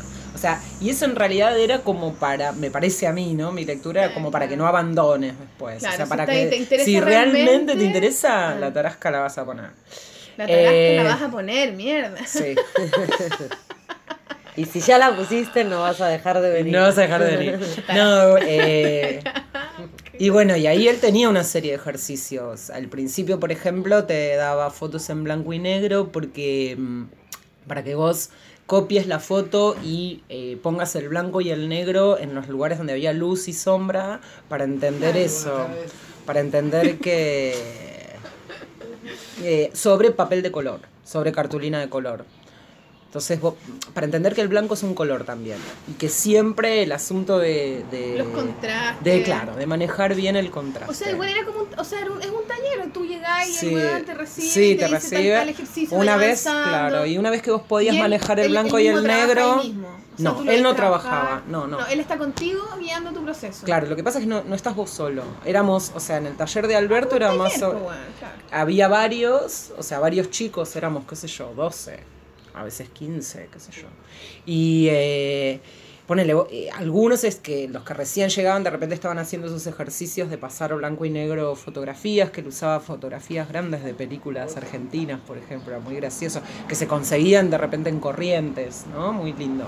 Y luego ya cuando estabas un poco así, eh, que ya podías dibujar bien y aplicar el blanco y negro bien, te daba guiones guiones con los cuadritos, o sea, que iba en cada cuadrito, que iba en cada página. Entonces vos lo tenías que ir eh, resolviendo el guion, o sea, eh, separando los cuadritos, poniendo la página, todo. Y Alberto tenía como una dinámica, vos, o sea, vos llegabas a las 4 de la tarde y el taller hasta las 7. 8 con toda la Wow. furia. Sí, eran 3 horas ahí. Y eh, estábamos, o sea, todos, algunos dibujando ahí, pero siempre tenías que llevar tu carpeta. Entonces tenía un atril y vos ponías lo que habías hecho de semana a semana. O sea, como que en tu casa también tenías que laburar. Entonces vos te dabas un guion un sábado, era los sábados. Te daba un guion un sábado y para otra semana de repente tenías que llevar una o dos páginas dibujadas. O sea, tenías que laburar. Y lo colgabas. Y no solo te corregía Alberto, sino que los otros chicos que estaban ahí mismo comentaban. Entonces ¿Y ahí fomentaba de qué edad, más o menos? ¿Todos ¿Perdón? 17 años, una Sí. Ah, igual eran... 17, 18, 19, Y todos 20, interesados así 20. realmente. Y todos interesados realmente. Y, o sea, lo que pasó fue muy curioso que como Alberto tenía como esa dinámica de, bueno, de, de conversar con vos y, y que vos pudieras, o sea, que vos eh, seas capaz de mostrar tu, tu trabajo a los demás y aceptar también las, las opiniones de los demás. Yo fui muy poquitos meses. Yo fui tres meses, más o menos. Y después Alberto eh, fallece, se murió. Sí.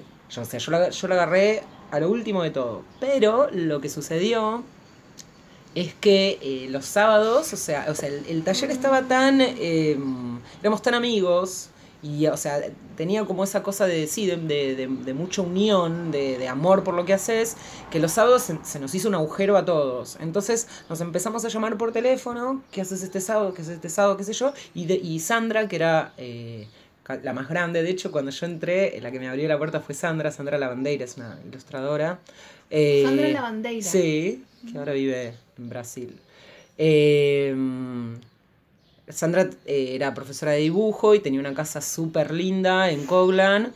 Entonces, eh, los sábados dijimos, bueno, vamos a hacer lo mismo que hacíamos con Alberto, pero nosotros. Entonces nos empezamos a reunir los sábados de 4 de la tarde a 7, 8 en lo de Sandra y llevábamos nuestras historietas, colgábamos en el atril, comentábamos. Qué bacán. Muy bacán. Y eh, en- por momentos, por ejemplo, había un día que decíamos llamar a una modelo vivo y todos hacíamos modelo vivo. Y como éramos todos más o menos, o sea, ya éramos jovencitos, estábamos como saliendo de la adolescencia, eh, después nos íbamos, salíamos, nos íbamos a tomar El cerveza carrete. y nos íbamos a carretear. claro, nos íbamos a carretear.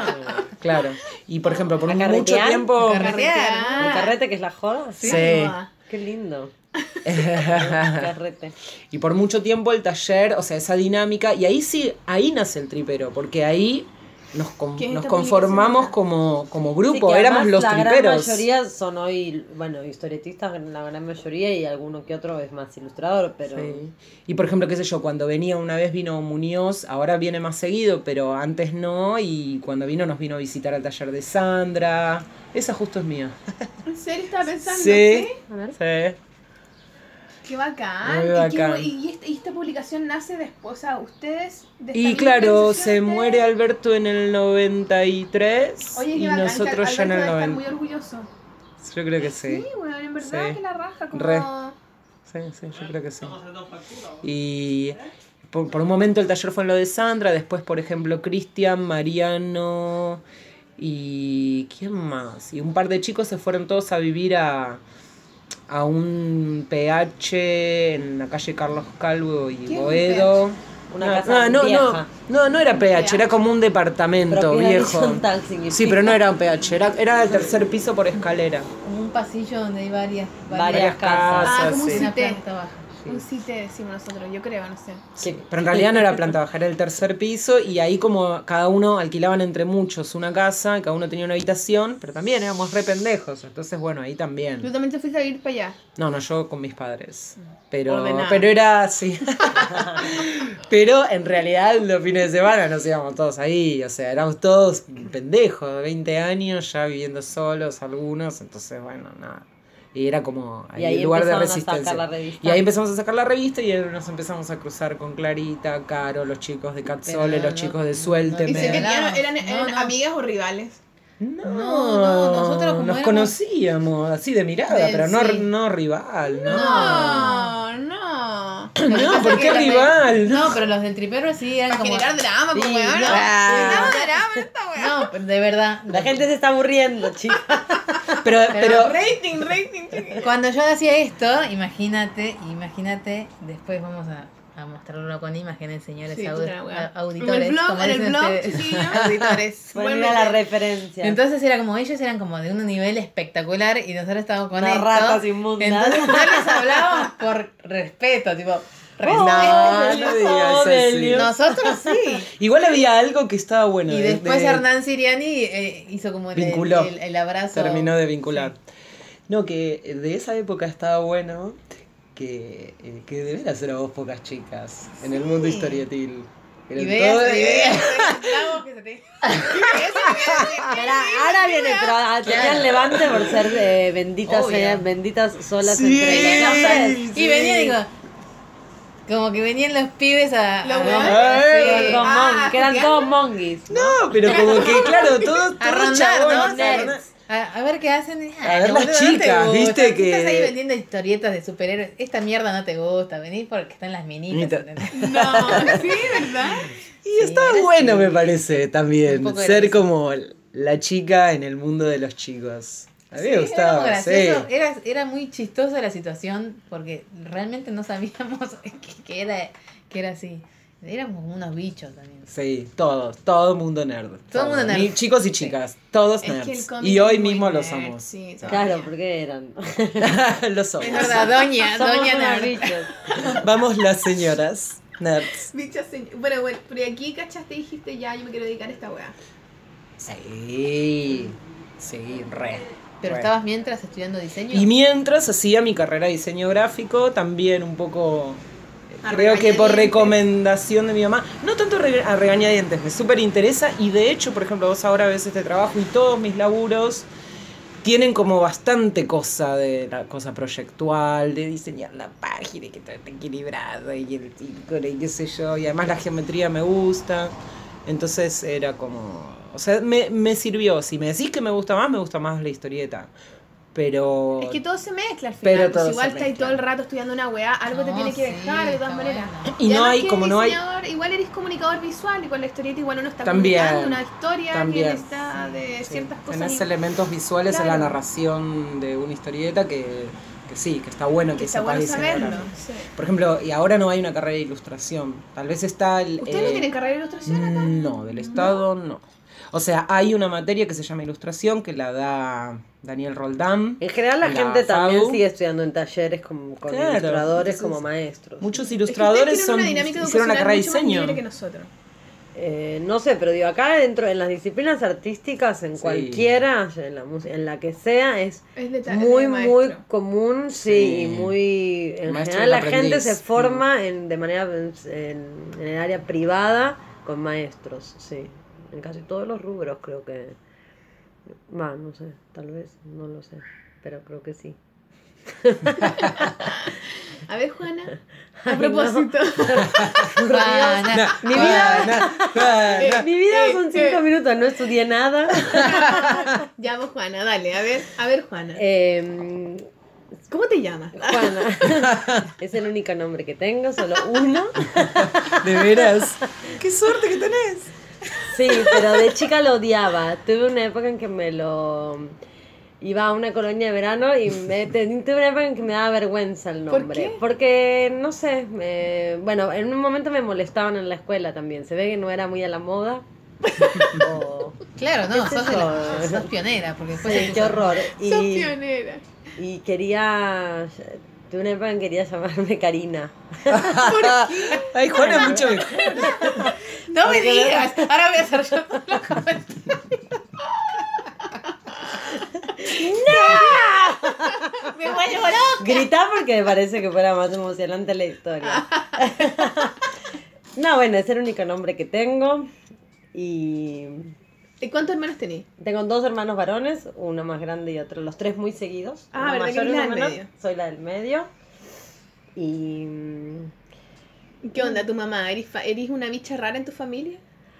no, no sé si soy una bicha rara. Siempre sí dibujé desde muy chiquita, siempre dibujé desde y fue como algo medio automático, o sea, de dibujaba desde muy chiquita, de hecho le dibujaba a mis hermanos sus dibujos, sus tareas de los cuadernos y todo, porque era como la ídola, porque los demás no, no hacían ni una raya, no sé qué sé yo. Y, o sea, como que era revalorada, como, ¿Sí? aunque dibujara como el culo, pero era como, ay, ella que dibuja, qué sé yo. Y entonces nosotros vivimos hasta cuando, hasta que, hasta mis 7, 8 años más o menos vivimos en el sur, vivimos en varios lugares, tuvimos muchas mudanzas. Y cuando llegamos a vivir a Buenos Aires, eh, empecé a ir a un taller como de, bueno, de niña, de dibujo y pintura y esas cosas. Y fui durante toda la primaria y terminé la primaria, entonces entré a la secundaria y fui a otro taller y fui en todo, o sea, como que siempre... Y talleres así de pintura, de dibujo. Sí, porque era más chica, entonces hacía lo que quería, o sea, pin- podías pintar, dibujar, eh, qué sé yo, hacer cualquier cosa. Ya, pero siempre ligado como a una hueá visual, no tomaste Sí. de piano. No, de- no, nunca, nunca tomé nada de nada. Eh, no, no. No, solo hice eso. Y después no hice más nada. Pero ¿y por qué saliste del colegio? ¿Qué hueá? Soy de hacer pocas cosas. No, y digo, después no hice más talleres ni nada y no estudié nada. ¿Qué hacías? En este momento Juana Neumann sí. está Es totalmente roja. que quiero que Clara diga, no. No me digas. Ya, Pero mirá, Pero mirá. no, claro, siempre- pero no, pero no lo digo, lo que digo es No, pero siempre, siempre seguí, la siempre sí, siempre seguí dibujando y hice muchísimas cosas, tuve siempre tuve espacios de tuve un espacio que se llamaba LDF. eh, Claro. Eso ¿Qué te fue Ah, muy ya, importante. ¿Qué es esa importante. LDF? Uh, eh, Habla del EDF, está re- estuvo re buena esa época. sí. Dale, loco. El LDF buenísimo. fue un espacio que tuvimos en el- LDF. Sí, que igual es una, uno, un amigo que nos, un amigo de la mamá de Hernán, que en ese momento era mi suegra, que nos prestó un departamento para que lo usemos para hacer cosas o lo que quisiéramos, con la condición de que se llamara LDF. No sabíamos muy bien qué significa. ¿No era, ¿No era línea de fuga? Bueno, línea de fuga era lo que nosotros creíamos, pero la verdad que nunca nos lo dijo. Pero... ¿Y la hueá rara? ¿Por qué? ¿Qué sé yo? loca. Porque era un delirio, porque bueno, no, no sé si él está escuchando. Delirante. Estás escuchando. Chacho, si estás escuchando, ven, porque era un demente, muy, muy buena onda. Él tenía en San Telmo un edificio que era como varios lugares, del, varios departamentos del edificio. Ellas, las chicas, lo conocían. Un edificio hermoso, como con varios lofts, que a veces alquilaba más para turistas. Y eso y nos prestó dos, así nos dio la llave. Eh, Una noche que estábamos tomando y todo, dijo, ay, estábamos hablando de pelotudeces y, ay, no, tomen estos dos departamentos y hagan lo que quieran. Y eso No, duró cuatro ay, años. eso de verdad, bueno. Eso duró como cuatro años. ¿Y ahí qué hacían? Y empezamos haciendo muestras, eh, básicamente muestras de, de dibujo e historieta. Habremos, habremos hecho alguna otra muestra de, de alguien Chicks- que... La primera muestra de las Chicks of Sí. Comics fue. Clara hizo una muestra. Nos Las muestras de Clara fue como una muestra donde había gente, ¿te acordás? Había hasta cola para entrar en la vereda. Presentación No. del libro. La presentación de un libro fue ¿De sí. qué libro? Pero de que pasó la historia por... días. Muy bueno, Clary. Está por ahí. ¿Está por ahí? ¿El libro? Sí, Sí. está acá. Ah, Eh, no, era, no estaba ni preparada, concha su madre. A ver. Y durante cuatro años hicimos bueno. muchas bueno. muestras de, sí, mucha historieta de dibujo, pero también había otras cosas porque en realidad lo que teníamos es que éramos cuatro, éramos Hernán y yo y dos amigos más, que los dos se llamaban Claudio Alejandro. Sí, eso es una casualidad de la Mira, vida. nena, estás contando. En- más, más énfasis. Cuando escuche este podcast voy a estar como, wow. Eso es muy interesante. Y No, los y- cuatro lo dibujaban. No, los cuatro, eh, Hernán es el único que hacía historieta. Eh, bueno, los cuatro sí teníamos como, sí, los otros, tal vez los otros dos vienen más de uno es arquitecto y, y el otro pintaba, venía más de bellas artes, pero sí. Bueno, pero igual visual. Sí, sí, sí, claro. Línea. Y en realidad la única línea un poco que teníamos era como como no tener una línea curatorial, un poco era, o sea, porque en realidad al principio nos manejábamos muy con que el que traía algo, eh, bienvenido, porque en realidad medio que el que traía todo era Hernán también, entonces, no, o sea, como que dijimos, chicos, el que quiera traer una muestra, está todo bien, y después nadie traía nada, y solo Hernán, porque Hernán es, era, es muy sociable, en ese momento estaba él En generando un montón de reales. cosas, entonces, sin planearlo, Historietas reales, Claro. weá muy taquilla. era la época de historietas real. O sea, el- yo creo que el espacio empezó. Sí. Sí, yo creo que el espacio lo empezamos a tener. Mira, Jero tenía como un año. Sí, claro. con- en, el noven- en, el, en el 2006 Claro. y más o menos. Y en realidad se fue espontáneamente perfilando porque hacíamos eh, una vez por mes, creo, una muestra. o presentación de libro, o presentación de fanzino, revista, o lo que sea, juntábamos plata para comprar cerveza, o sea, comprábamos cerveza, nos- era muy informal, comprábamos cerveza, compraba algunas cervezas el que hacía la muestra, y a cierta hora, cuando ya iba quedando poca cerveza, hacíamos lo que se dice una vaca, que es Una vaca. que eso lo hacía mucho yo, un pesito para la birra, un pesito para la Con un birra. tarro, que había el O sea, tarro, ese iba- tarro está firma- El tarro vino después, el tarro vino después. Tardamos tres años y medio en decir, o sea, se nos iba eh, la plata nuestra en eso, en, en la cerve- en el, en el alcohol. Entonces en un momento dijimos, deberíamos tener un tarro donde la gente cuando agarra, porque nosotros comprábamos un montón de cerveza y cuando se terminaba, el, el departamento estaba arriba de un supermercadito chino de Cristina. Entonces bajábamos a comprar y yo me acuerdo que mm, los viernes eran, todos los sábados Hernán y yo teníamos peleas porque, pero gastamos un montón de plata en este espacio al final. Ah. Todo en cerveza. Y bueno, al final eh, empezamos a tener el tarro para que la gente colabore. Sí. No, pero- ¿Funciona? Muy ¿Funcionó? buenas épocas. Sí, pero al poco Sí. tiempo no tuvimos más el espacio. Duró poco. Pero sí, ¿sabés funcionó. qué? Te dejaban hacer, cuando vos exponías ahí, que no es muy común, te dejaban hacer lo que quieras en las paredes. En las paredes, sí. Yo mi primer Ella muestra la hizo una cosa ahí. espectacular. Ay, qué bacán. Sí. De Sí, pues, porque bueno, no so- sí. ¿No? ¿Pintaste Pinté un mural. mural del gigante muy oscuro, sí. Sí. ¿Quién te deja hacer Eh, eso? sí. Nadie. Paola hizo esa muestra de las chicas que trajo Sí, nosotros un poco la sea, política era como hacemos, o sea, no, sí, no teníamos problema en romper todo, después lo Eso arreglábamos, como- nadie rompió todo tampoco.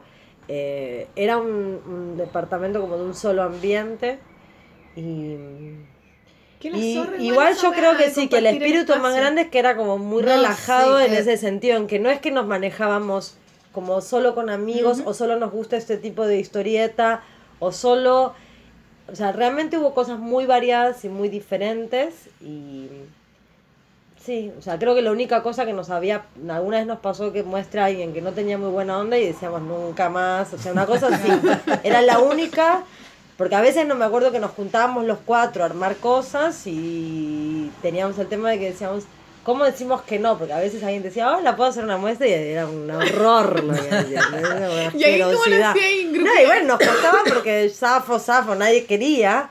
Y a veces decíamos, bueno, que la haga, ponele. No sé, porque éramos como, sí, qué sé yo, muy relajados. Y tengo fecha para dos años y medio.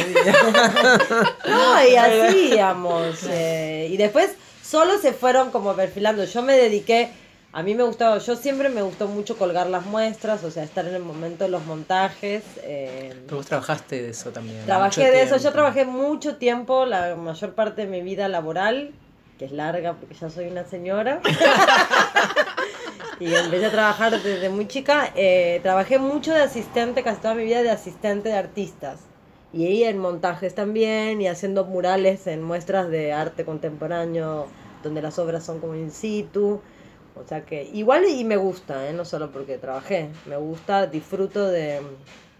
Igual soy muy relajada en eso también, cual igual hacía ojo y todo, pero me gusta. Es un placer colgar Sí, con me no, gusta lo y lo que- seguí haciendo mucho lo tiempo. que bueno, y lo hago acá lo que puedo, Claro. con la pared chica que tengo.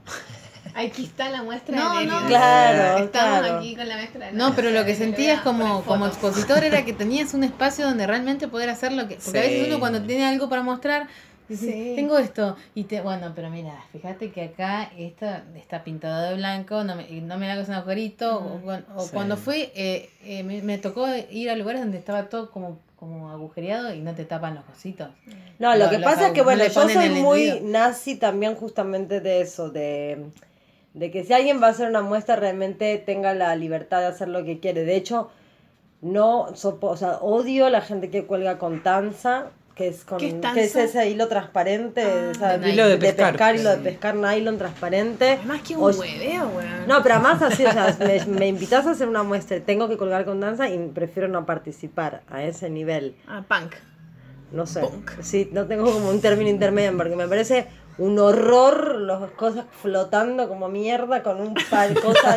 O sea, todas esas cosas que van como anti Belleza. colcar o anti col- los dibujos van en Como contra de demasiado los cuidadoso, trabajos demasiado me parecen un plomazo. wea. De hecho, hace poco tuvimos una muestra acá que fue algo muy simpático, que es que a mí me gustaba mucho un chico que se llama, me gusta lo que hace, un chico de Mar de Plata que no conocía, pero que se llama Julián Mono. Siempre me gustó su trabajo, entonces lo invité a mostrar, bueno, pasó un montón de tiempo hasta que él pudo venir y vino.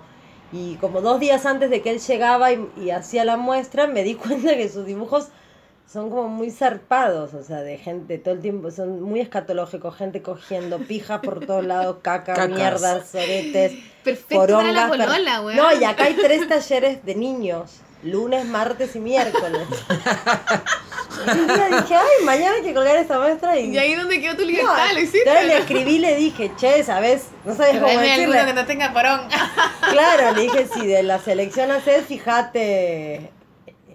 Y me dijo, no, son todas porongas, cacas y no sé, unas cosas asquerosas. dije, bueno, vemos. Y estuvimos toda la muestra a las 5 menos cuarto, antes de que empiece el taller, descolgábamos y colgábamos. O sea, porque bueno, no daba realmente para que los chicos vieran esos dibujos. Tal vez había dos o tres que los dejábamos porque no tenían nada, pero eran eran, un nivel- era como algo te- atroz, atroz, una atrocidad inmunda, lo más zarpado, sexo violento, una cosa horrenda. Y, Gente comiendo Perfecto caca. para punk. claro, y después de dos semanas, en un momento yo decía, ya que termine esta muestra, pues. Pero bueno, jamás, eh, o sea, le colgué y le de- jamás le hubiera dicho "Haz Claro, gatito, otra haz weá". otra cosa, ¿no? O, o, seleccionar otros dibujos. Tampoco tenía mucho para seleccionar porque todo es así, pero igual. Oye, ¿y cómo nace punk? Punk. Y nace de. No sé, fue medio espontáneo, pero yo en realidad me quedé. Bueno, de esto que te contaba que trabajé siempre de mm, asistente. Ya los últimos años estaba harta del mundo del arte, más que nada de los artistas. Y.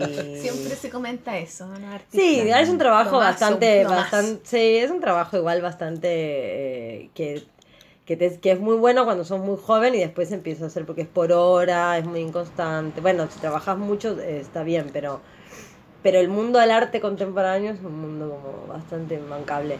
Y, y en el último trabajo que tuve que dejé era como ya también estaba entrando en la edad de la señora y era como, bueno, ¿de qué trabajo? ¿De qué trabajo? No, después tenemos, ¿Ahora qué hago? después No, tenemos que es, aclarar en ¿no? lo del Como- festival. Los Sí, años sí. van trayendo como decís, bueno, otra vez de qué trabajo.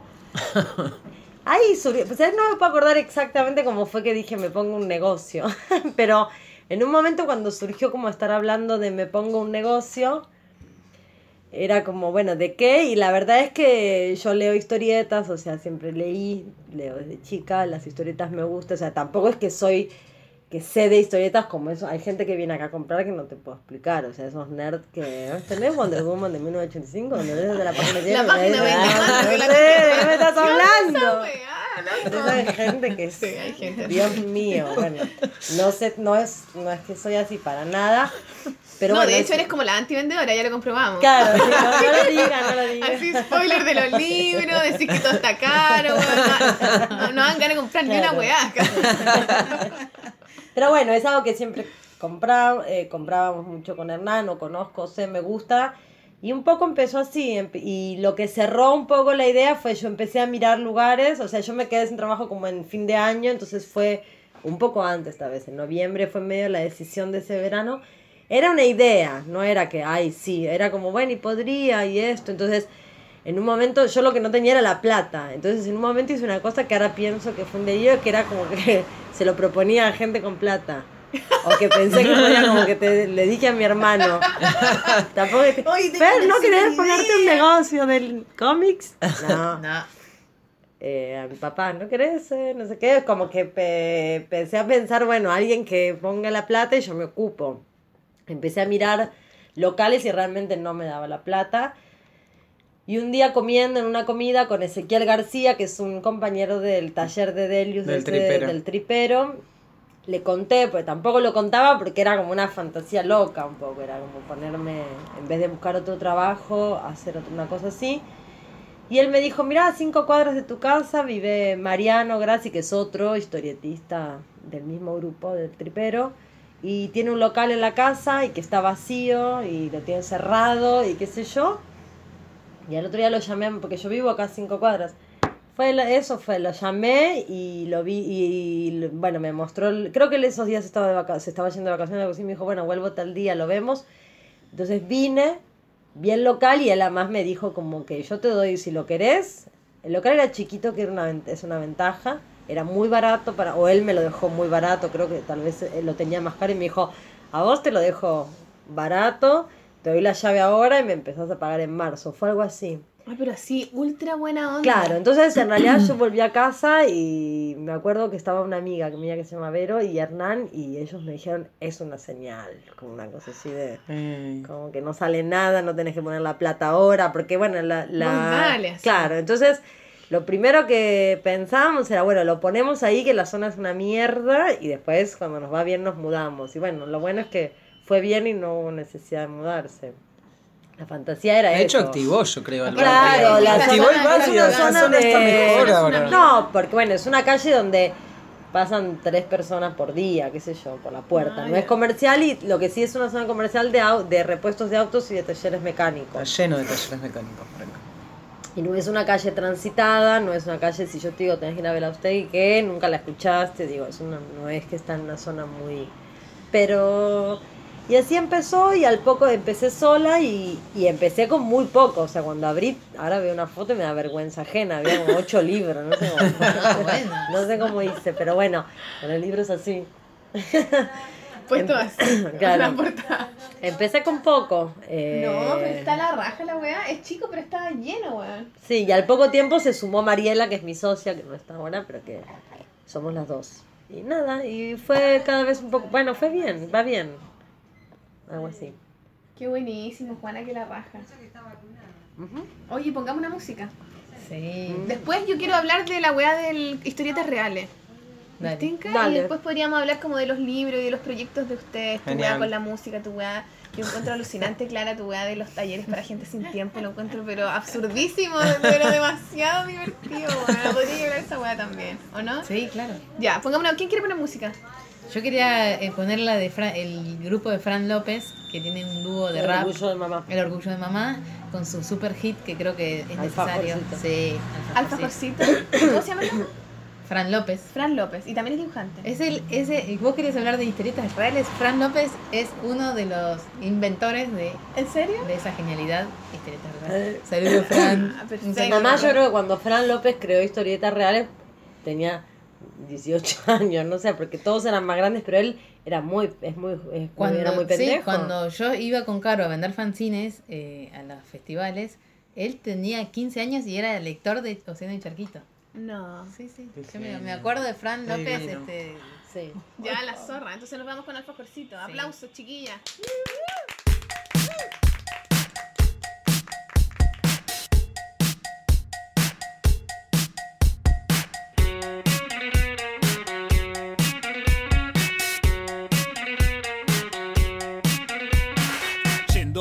Kiosco de Oscar me pasó lo que nunca me pude imaginar Pido lo de siempre en el fajor profesional Eres el más rico, más grande y especial Oscar no estaba, me atendió su prima Me dijo no está más, esa golosina Es 6 de enero, pibe, ¿qué esperas vos? El chocolate se derrite, es lo peor Oscar siempre sabe lo que quiero, me lo guarda en la ladera, si no se pone fulero, pero hace un mes que yo no lo veo. ¿Dónde estará Oscar, mi amigo kiosquero? ¿Qué importa si es enero o febrero? ¿Cómo te extraño el fajor? ¿Cómo te quiero? El chocolate no se retira jamás, lo guardaba en la ladera, era muy especial. Me dijo, pibe, ¿vos qué esperás? En julio recién lo volvemos a encargar. El chocolate no tengo donde guardar. Se derrite y la gente no compra más.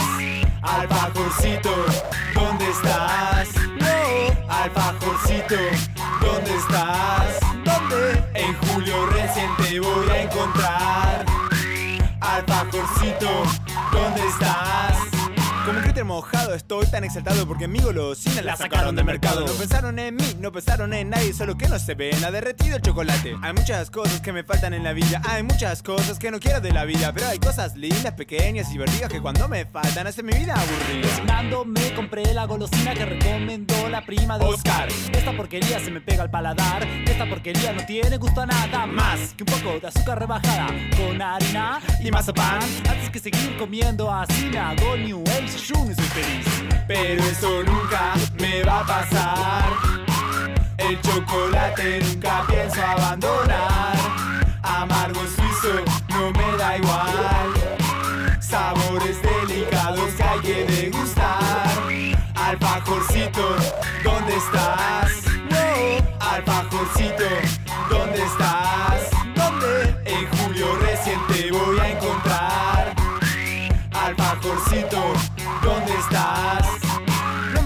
yo ante esta tragedia, lo mejor es pensar una nueva estrategia. Planteé mi problema en la cibernética y mis amigos de Taringa dieron en la tecla. Creo que es solo en toda la ciudad que vende mi querido alfajor Profesional. Queda muy lejos sobre sus puertas en Bernal. Voy a Constitución y me subo al ramal. Bosques, De chocolate, bosques, ciudad de alfajores, bosques, invade mi casa chocolate. toda la semana, bosques, de chocolate, bosques, Ciudad de alfajores, bosques, invade mi casa chocolate toda la semana, bosques, de chocolate. bosques, ciudad de alfajores, bosques, invade mi casa chocolate. toda la semana, bosques, de chocolate, bosques, ciudad de alfajores, bosques, invade mi casa chocolate toda la semana.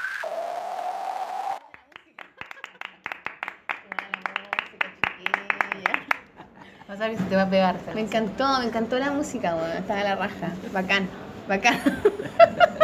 Oye, en verdad, estamos en otro lado y estamos en un- una segunda parte de la polola porque. Puta que nos salió larga, weón, ¿o no? Sí. Nos salió demasiado larga y nos tuvimos que eliminar, así que esto es otro día, en verdad. Sí, estamos Esto es No, en otro después. lugar. Ese es el día después. El día después de mañana, ¿no? Y estamos en otro lugar. Ahora estamos en Viñetas Sueltas, en La, La Manzana, Manzana de, de las las luces. ¿Y qué chucha es La Manzana de las Luces? La Manzana de las Luces es una manzana muy antigua de la ciudad de Buenos Aires, donde hay varios, varios edificios históricos. Este, eh, ¿Cómo se- es, yo no sé si era... mm, es como una iglesia igual, ¿o no? Eh, la iglesia de San Sí. Ignacio está allá, es esa. Al lado está el Colegio Nacional de Buenos Aires. ¿Ese es tu colegio? Ese dilo, dilo. es que la Delis estaba tan orgullosa de decir que ese era su colegio, que era de excelencia, dilo, dilo. Sí, es de excelencia. y es público, es universitario y Eso. es público, no hay que Bien. pagar. Bien, eso, Solo- eso solo hay que también es algo importante. Sí. Bien, bueno, la buena comprometida con su colegio, así, así da gusto, concha tu madre. ya. Y bueno, y esta parte sí, creo que era un monasterio o algo así, me parece. Bueno, pero es muy y lindo. esto, toda, toda, la, toda esta parte de abajo, inclusive hasta yo supongo que también con la Casa Rosada y algunos edificios de acá, está todo conectada con túneles muy antiguos. ¿Y eso por qué? Y porque vos imagínate que en la época de la colonia, sea... Habría que resguardarse, Habría que resguardarse o de repente haces alguna movida o qué sé yo. Estaba en, en ese momento, no sé, la casa de gobierno era la, la Parece que aduana. todas las casas de Claro, y tenías que dinámica. rajar para algún lado. Bueno, te tomas el túnel, vas por ahí. O, no sé, supongo mandar un mensajero o lo que fuera, que no te vieran. En la moneda también nosotros parece que hay como rumores de que también tiene unos túneles místicos por abajo. Sí. Pero parece que aquí hay unas catacumbas incluso. Eh, Uno de los dibujantes- Sí, sí, No recuerdo su nombre, me dijo que habían unas catacumbas que se pueden ver, así como una cosa media turística, sí. aquí mismo. Bueno, y aquí es el festival, entonces ahora estamos como en la feria del festival. Estamos en el stand de punk. Y Juana está ahí amasando dinero, fortuna. así que por eso, sí, por eso no va a estar así como de a, de a pedazos, ¿cachai? Pero eso, ya, bueno, volvemos. Volvemos. ¿Y qué queremos conversar ahora? Yo quería conversar con usted, weas así como específicas de cada una que me interesan. ¿Te acuerdas que ayer te conté? Sí. Y Yo quería hablar, bueno, no sé la que parta, pero quería, por ejemplo, con Delius quería hablar como de tu relación con la música, que a mí me parece muy interesante. Creo que hay algo como, no bueno, tú podrías hablar más de eso, de tu trabajo, de tus publicaciones, y que nos hablé un poco de esa parte, ya hablamos como de lo personal. Y de Clara me gustaría mucho hablar como de esta weá de, bueno, de maternity y de esta weá de los talleres sin tiempo y toda esa weá como que a mí me parece demasiado divertida, como que hay ese, ese tipo de taller y como como esta también dinámica de cómo trabajar con hijos, ¿cachai? De la, bueno, también la de ellos también, como eso. ya. Perfecto. Más o menos, ¿no? Lo guié. Bueno, por ahí, por ahí a mí son preguntas que a mí me, me surgen. Eh, ¿Delius? Empiezo yo. Sí. Empezó yo. Era con, con signo de pregunta. Era una pregunta. Eh, bueno, eh, salió hace poquito eh, la publicación esta que se llama No puedo vivir sin música. Está coeditada con, o sea, la edité mm, yo con la editorial Tren en Movimiento. A Eso es lo mismo que publicaron tu cuaderno. Sí, sí, es, la- es el mismo editor, la misma colección, todo. y bueno, este trabajo es el que estuvo expuesto en la muestra de las Chicks on Comics en Proa. Para- En esa oportunidad decidimos trabajar ahí, de- bueno con el arte, eso. estuvo buenísimo. Nosotros hablamos caleta en la polola de esa weá. Son nuestra inspiración, queremos puro copiarle. Ay, ojalá. Puta la weá, sí. ¿Qué? Sí, tienen que ir para Chile. Bueno, ya lo conversamos. Sí, sí, sí, vamos a ir. Así que Claudio, Claudio, este mensaje es para ti. Plop Galería, atinen. Somos copadas. Sí, son, son recopadas las chicas. Y eh, bueno, en, esa oportunidad nos dividimos las artes, yo elegí la música y hice este desplegable eh, en el cual estuve trabajando ¿Y qué otras bastante artes tiempo. habían? ¿Qué hiciste tú, Clarita? Eh, danza. La danza. ¿Y quién más hicieron? El- La el Sole, ponte tú. Eh, solo hizo cine, hizo como pintura, hizo un- con animación. Ah, eh, ¿verdad que hizo una weá como de animación, sí. la Soletera? Aparte lo loco era que cada pieza no era historieta convencional, digamos, 100%. Por ejemplo, Clary trabajó sobre la pared. Yo hice Sí, este mi obra no existe. Claro, una obra Ah, verdad, claro, sí. es como... O sea, el muro era la página, ¿no? sobre la pared. No tengo nada, ni las fotos eran malitas. O sea, No, No le hay- saca- hay buenas no logré claro. buenas. No, no, pero una foto así espectacular no tengo. No lo logré. Bueno, pero es parte la- en de la lo del música también es parte de lo efímera. del mural. Sí, sí, sí, es así. Está bueno, está bueno. Después también estaba escultura. ¿Quién hizo escultura? Escultura le tocó a Julia Eh, Homersham. que ya Eh. no, no forma más parte de Chicks on Comics. Y Chan. Chan. Chan. Después eh, Paola trabajó entrevistando mujeres, preguntándoles qué era el arte, pidiéndoles que defi- definieran el arte, hizo una serie de retratos. Ah, sí, sí me acuerdo. Eh, ¿Qué más? Bueno, solo Yoris. laburó. eh, Yoris hizo páginas, pero también in- investigó la historia de estas, que eran nueve mujeres, ¿no? ¿Qué? ¿Nueve mujeres de qué? En Holanda un grupo de mujeres como si fuesen las predecesor- predecesoras. de- predecesoras. sí. Las abuelas de Chicks on Claro, Comics. algo así. Ay, qué bacán, Sí. qué interesante. Sí. Eh, ¿Cómo se llamaban? ¿Y era de verdad un Eh, grupo que se juntaba a dibujar de mujeres? Sí, re capas. no me acuerdo cómo se llama. Sí, la una. Ay, qué bacán esa weá de la- del grupo de mujeres, como muy el grupo de tejido, el grupo de telar, el grupo no sé qué, que es muy, bueno, como los círculos de mujeres ahora que son como tan... Hay una weá como de energía media brujística que se, que Sí, se hace una- cuando se juntan sí, las sí, mujeres, ¿no? Energía media brujística. Sí, como media brujística. Es que yo siento Bueno. que hay- a veces se mira como en menos, como que siempre, ah, estas weones están tejiendo, hablando los weones, hablando de pico y lo del amor, ¿cachai? Pero en verdad muchas veces se habla de muchas otras cosas mucho más interesantes que eso. Exacto. Puede ser que eso también, pero es como que pasan muchas otras cosas y que es, es bonito. Yo creo Sí, que eso hay parte un un poco de Chicks on intercambio Comics, ¿o ¿no? emocional, energético. Sí. Sí. Tengo mi amiga Daniela Cantor que dice que juntarse a dibujar te sube la energía chi. ¿En bueno, serio? miren lo que pasó, Sí. haciendo un súper Sí. paréntesis, cuando me toque hablar de... de No, es que- no hay- sin no tiempo. mezclemos, Ah, no Mezclemos, no. mezclamos. Bueno, en el taller para gente sin tiempo éramos somos eh, cuatro, ahora, ahora se incorporó un, un hombre, pero éramos cuatro mujeres. Y nos juntamos un día en una plaza y una de las chicas, eh, bueno, además que hablamos, y siempre yo digo, al principio hablamos y hacemos como doodles, como para... Claro, cualquier garabato, Sí. como dibujos sin Porque pensar. para mí lo que, lo que más necesitan ahora la gente es tener un rato para uno, para hacer lo que a uno le gusta. Por más que no, ten- no tengas hijos, hay algo como que todo el mundo tiene que hacer algo que sirva o que sea productivo o que sea... Y es- como, es- no hay nonsense, ni siquiera los chicos tienen. Es Los verdad. niños no sí, tienen los niños tienen agenda ahora. no, sí, no tienen momento de hacer algo que no sirva para nada. Todo tiene que tener un fin, ¿viste? Como- Incluso los dibujantes también. Hay veces que ni- ni- uno mismo también como dice, que paja dibujar si total he tenido que estar trabajando todo el día dibujando para otro Claro. Y empecé a perder como ese gusto como de dibujar cualquier weá sin pensar, sin llegar a un resultado nomás, ¿cachai? Simplemente de croquear. Sí.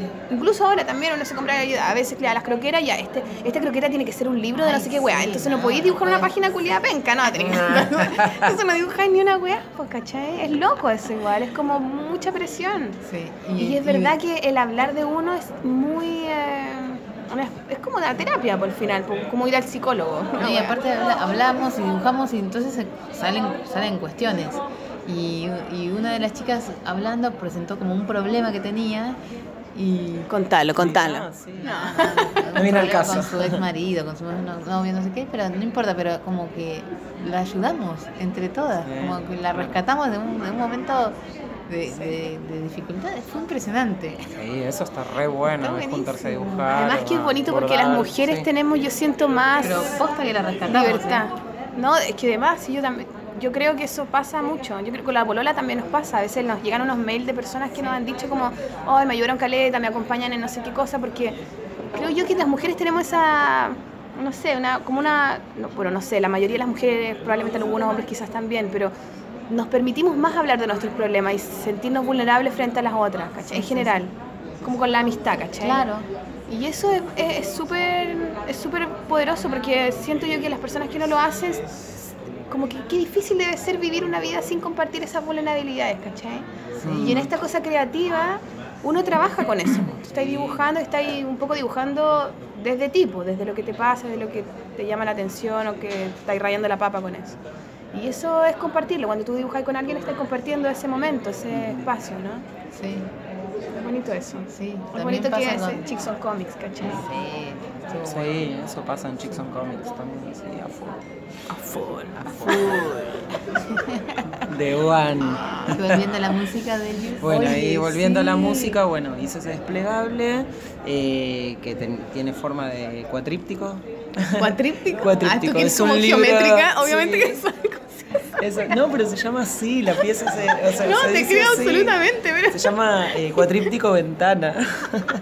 ¿por qué chucha te gusta tanto la geometría, güey? No sé, creo que busco. Pero desde siempre que te gusta. Sí, me gusta, me gusta, sí. Me gusta especular con la geometría. Especular con... ¿A qué te refieres con especular con la geometría? Y por ejemplo. ¿Qué tal? Hola. Hola, Sol. Sol Alberto, soy Hola, yo. Alberto, ¿cómo estás? Él también es hombre de radio. Ah, hombre de radio. Estamos haciendo una radio. No me importa, es parte del envío, me encanta. Nos va a encantar. ¿Cómo estás? Muy bien, ¿y ¿Y tú? qué, y qué radio tienes tú? No, yo no tengo una radio, hago un programa nada más. ¿Y cómo se llama tu programa? Pánico Rock and Comics. Ah, Pánico Rock and Comics. ¿Y dónde se escucha? ¿Se escucha en una radio? Se escucha en una radio online. Ah, este también. Eh, ahí han venido de invitadas. ¿En ¿Vos- serio? ¿Vos viniste al final? Vos no viniste nunca. Claro, no vino nunca. Clara, ¿por qué no vas? ¿Por qué no vas? ¿Qué, qué problema tienes?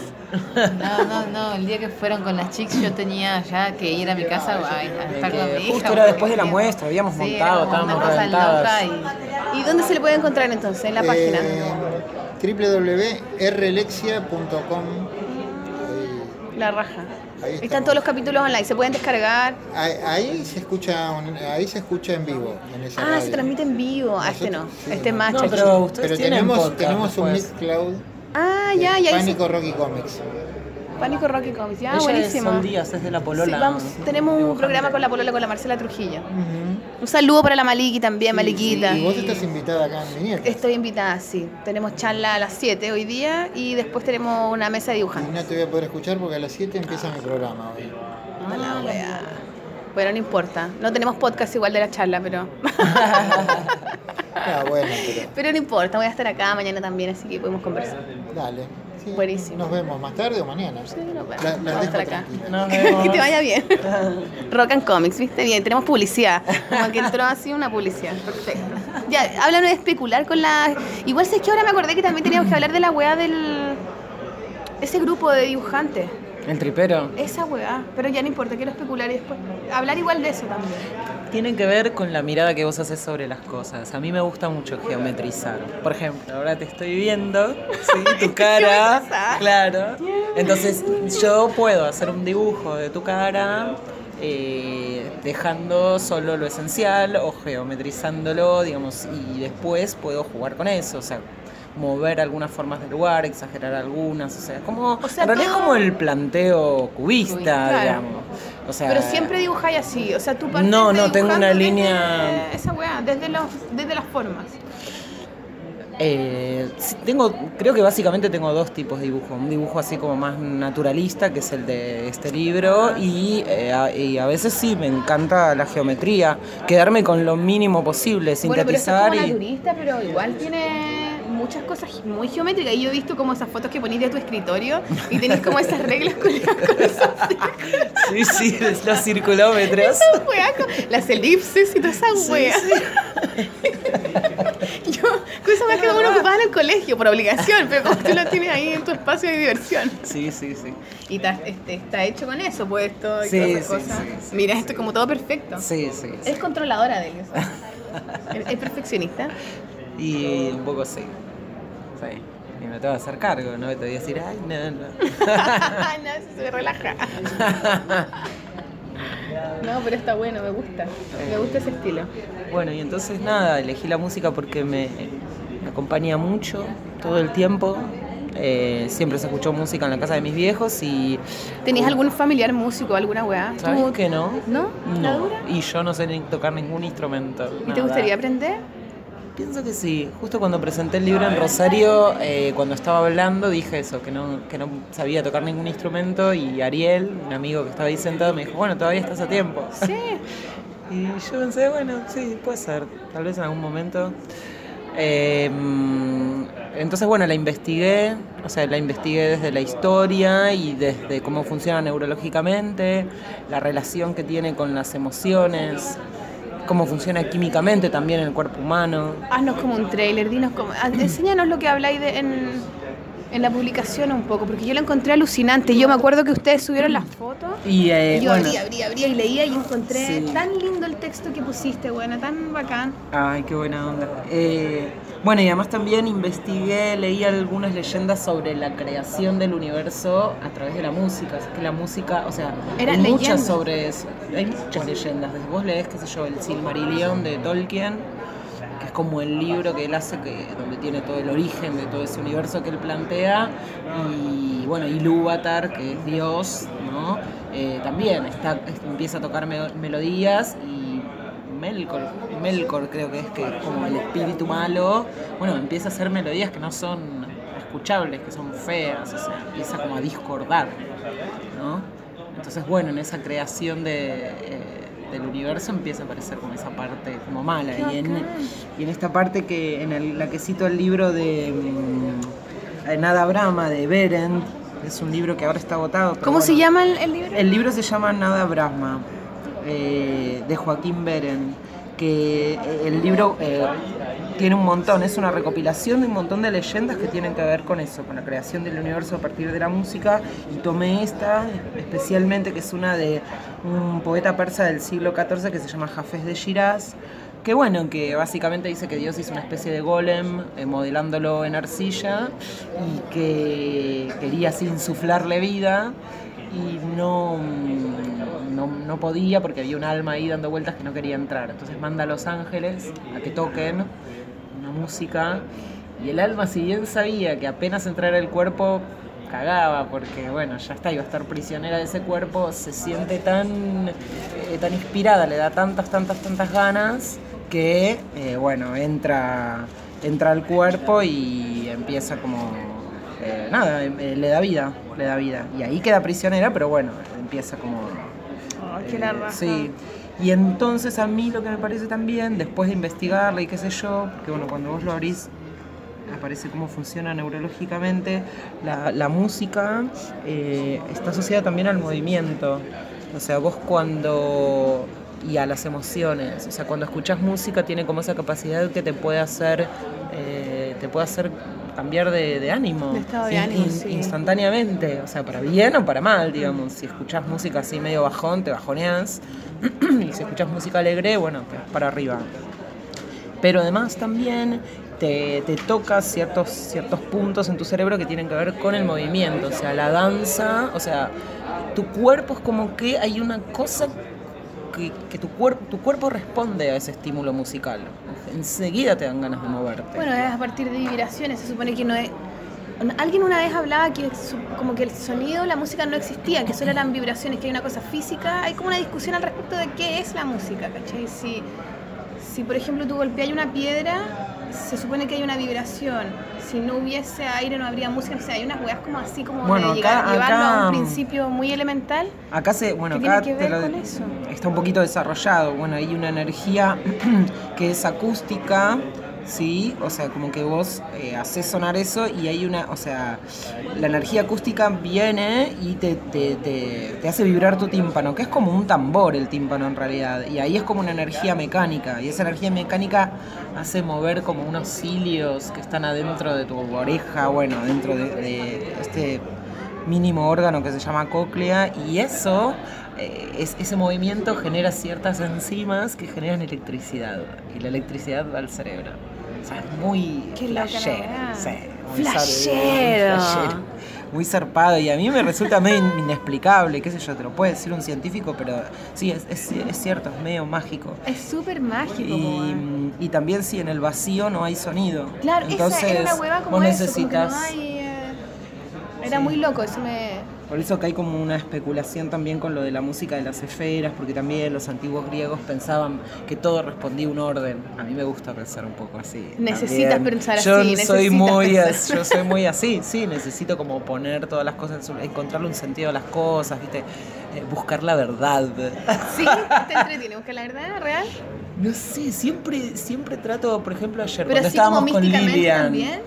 Como, ah, obvio que caminé por esto y encontré esta weá porque significa que tengo que tomar esta decisión en la vida. Una weá así. No, trato de que esas cosas como que no me, no me afecten, pero sí eh, me gusta pensar que hay como un orden en el universo. Sí, soy como de ese pensamiento. Igual es como un Eh. pensamiento estructurado, pero también bastante espiritual. Bastante espiritual, eh, pero igual pienso que ese orden es dinámico. Es muy loco eso. Como que no, Ah, es, claro, un no es un orden, orden fijo ni no, así, no es un orden estanco, es dinámico, está cambiando todo el tiempo, todo el tiempo se está transformándose y además siempre las cosas son como vos te las tomás. O sea, ese orden tiene que ver, con, me parece a mí, Sí, sí, con cómo las personas lo, lo perciben, según su realidad, según su circunstancia. Entonces es todo medio... eh, no es exacto, o sea, eso lo entiendo también. No es que hay Ya, una no, sola no verdad. frustráis con la weá así como, no, calza, si es así, no, no. Igual, recién dijiste algo, qué sé yo, también soy una persona que me, me llevo bastante por, por mi intuición. Que no lo puedo explicar eso. Pero lo logras hacer, o sea, sí tomáis en cuenta eso. Cada vez le presto más atención a mi intuición y menos a lo que me puedan llegar a decir. Bien. Bien, concha tu madre, Concha tu madre. concha tu madre. Eh, ¿Y qué es eso? Eso de la, de la flautita, a mí me gusta esa weá. Y bueno, porque estuve investigando y los instrumentos más antiguos, que acá dice 40.000 años, yo lo puse como para hacerlo redondo, pero en realidad hay desde 40, se especula, qué sé yo, 43.000 años, 50.000 años. Los primeros instrumentos que se conservaron, que se encontraron, son las flautitas que se hacen con, se hicieron con huesos, Con de, ani- huesitos de con huesitos de animalitos. Y eh, se supone que el uso, el primer uso que se le da a esta, a esta herramienta, a este instrumento, es eh, un uso práctico, digamos, para imitar los sonidos de los pajaritos o determinados animales. Pa' comérselo. Para comérselos. El hambre, Pero, el eh, hambre. Sí, la supervivencia. Hay que sobrevivir. Hay que comer, Hay que comer. Pero bueno, en realidad el paso a la, a la creación de la música se da cuando en realidad es, o sea, esta actividad no tiene que ver con una necesidad de supervivencia, sino más bien con una cosa recreativa, emocional, de eso, de compartir lo que decíamos hoy con, la cosa de dibujar todos juntos, o sea, compartir una emoción, un sentimiento, o sea, hacer una melodía que te haga a vos, eso, que te, que te, que te haga vos pensar en algo, recordar algo, que te, que te active, que te, que te toque una fibra emocional. Entonces ahí, para mí es cuando empieza eh, el asunto, ¿no? Eh, y después, bueno, va evolucionando. Estas ocho conversaciones son ocho conversaciones eh, que, que están ordenadas históricamente. Empieza por acá, bueno, sigue con el tema de los, de los griegos, la etimología de la palabra. Qué lindo el pajarito con su guitarra. Claro, el pajarito. Sí, eh, se supone que es una alondra. Sí. Que en realidad yo me junté con un amigo que es músico a almorzar y yo tenía varias cosas leídas y, y pensadas. Y bueno, y me junté con él a conversarlas. Y, un po y lo grabé todo a mi amigo. Y un poco estas conversaciones son de, fruto de ese almuerzo que tuve con él. Después hablé con otro, con mi jefe de cátedra, que es Enrique Longinotti, y también algunas les di como otras Weón, la super matea, la cagó. Sí, re huevos, re matea. Como un magíster en... Sí, qué sé yo, como que me, me, Es que enrollé mucho, es me engolosiné con el tema. Sí, a mí me, Sí. me gusta mucho también. Además que creo que la música es una weá muy primitiva. Es como yo creo una de las primeras cosas artísticas que existen y de Sí. la música aparecen otras. Es como la poesía también, que es como una weá muy, muy esencial, muy por el contrario quizás del teatro, que es como una weá así ya, que tiene todo, o sea, tiene música, vi- visualidad, tiene danza, tiene todo el teatro, es complejísimo. Y la música es como una primera, lo primero que uno aprende, un poco como los niños, ¿cachai no? Sí, Antes que hablar, antes que cualquier weá. sí. Igual, por ejemplo, qué sé yo, acá yo especulo con lo de la flauta, pero probablemente, qué sé yo, El antes de la, claro, la percusión. percusión, las Eso palmas, más, yo creo que eso es mucho más primitivo, lo que pasa es que, bueno. Bueno, y el cantar también, pues la voz, Cantar, estar el contando, contar silbido, historias, incluso como los cuentacuentos, incluso Sí. también es como que uno está como contan- cantándole a los cabros, ¿cachai? Sí. Eh, así que bueno, nada, el libro tiene esto y, y nada, son estas, eh, o sea, por- hay algo que para mí tiene, que tal vez que bueno, y que hace agua en ese aspecto, es que tiene una mirada muy occidental, ¿no? Del problema, del asunto. Eh, salvo por esta cita... Hace agua al- te, te refería así como eh, que... como que, eh, perdón. ¿Es eh, charche? eh, como que le falta, como que. Claro, guatea. Sí. En todo, todo, todo lo que es la cultura oriental, digamos, mi, mi formación, yo, qué sé yo, soy argentina, tengo una formación occidental, entonces mi mirada es occidental. Ah, bueno, Y pero los- eso también es como el límite, como que si no hay, de verdad haría un magíster de la web. Claro. En el fondo es como, claro. Sí. O sea, tal vez si tengo que decir algo, bueno, o sea, siempre desde mi mirada y desde mi eh, educación y lo que, lo, lo que Lo que sé. tú eres, al final. Claro, y lo ¿Qué que más soy. Sí. Y bueno, eh, nada, así que mm, nada, lo edité, le pedí a Amadeo Gandolfo, que es un amigo eh, es un amigo que es doctor en comunicación y sabe mucho de historieta y también sabe mucho de música. Es un melómano total. Si me podía escribir un texto, a él le había gustado mucho, la, él, él fue invitado a la muestra de las Chicks on Comics y le había gustado mucho el trabajo. Y bueno, eh, me Y dijo que esa sí. misticidad. Y eso sí, fue re místico, porque dije, bueno, voy a hacer un dibujo, pero que, que sea como medio abstracto y medio místico. sí. Está muy bueno. Sí, sí, sí, la cachaste, ¿eh? Sí, sí, me Sí. gusta, y me gusta eso. Sí. Y medio como, tiene como órganos Sí, sexuales ¿cierto? también. Sí, está como jugosito, esponjosito, así como humedito. Sí, sí, sí, sí, sí. Buena, siempre, siempre aparece, siempre, sí. Los fluidos. Lo fluido, fluir, la música, la vibración. La vibración, sí. Eh, entonces tiene este plus, que es el de mm, el de Amadeo, y también tiene un temita que te lo puedes bajar, que Ah, ese es el aporte de lo Rodolfo. muy sí. Esa es la modernidad mezclada. Esa es la modernidad Con esa mezclada. cuestión, como un Sí. sticker que aparece aquí en la bolsita. Sí, sí, sí. Es eh, una versión, un cover de By This River eh, que lo hizo Rodolfo Marusic. Y bueno, nada, eh, tiene como un código de barras que lo escaneas y te lo bajas en tu celular. Entonces, eh, sí, está, está completito en ese sentido. Modernidad, buena. Adelante. Aquí acaba de pasar Gustavo Sala y va a ver el libro de la Maliki. Suerte.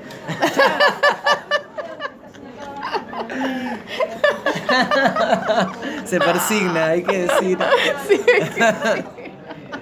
Está nervioso Gustavo Sala. Cualquier reclamo directamente a la Maliki, por favor.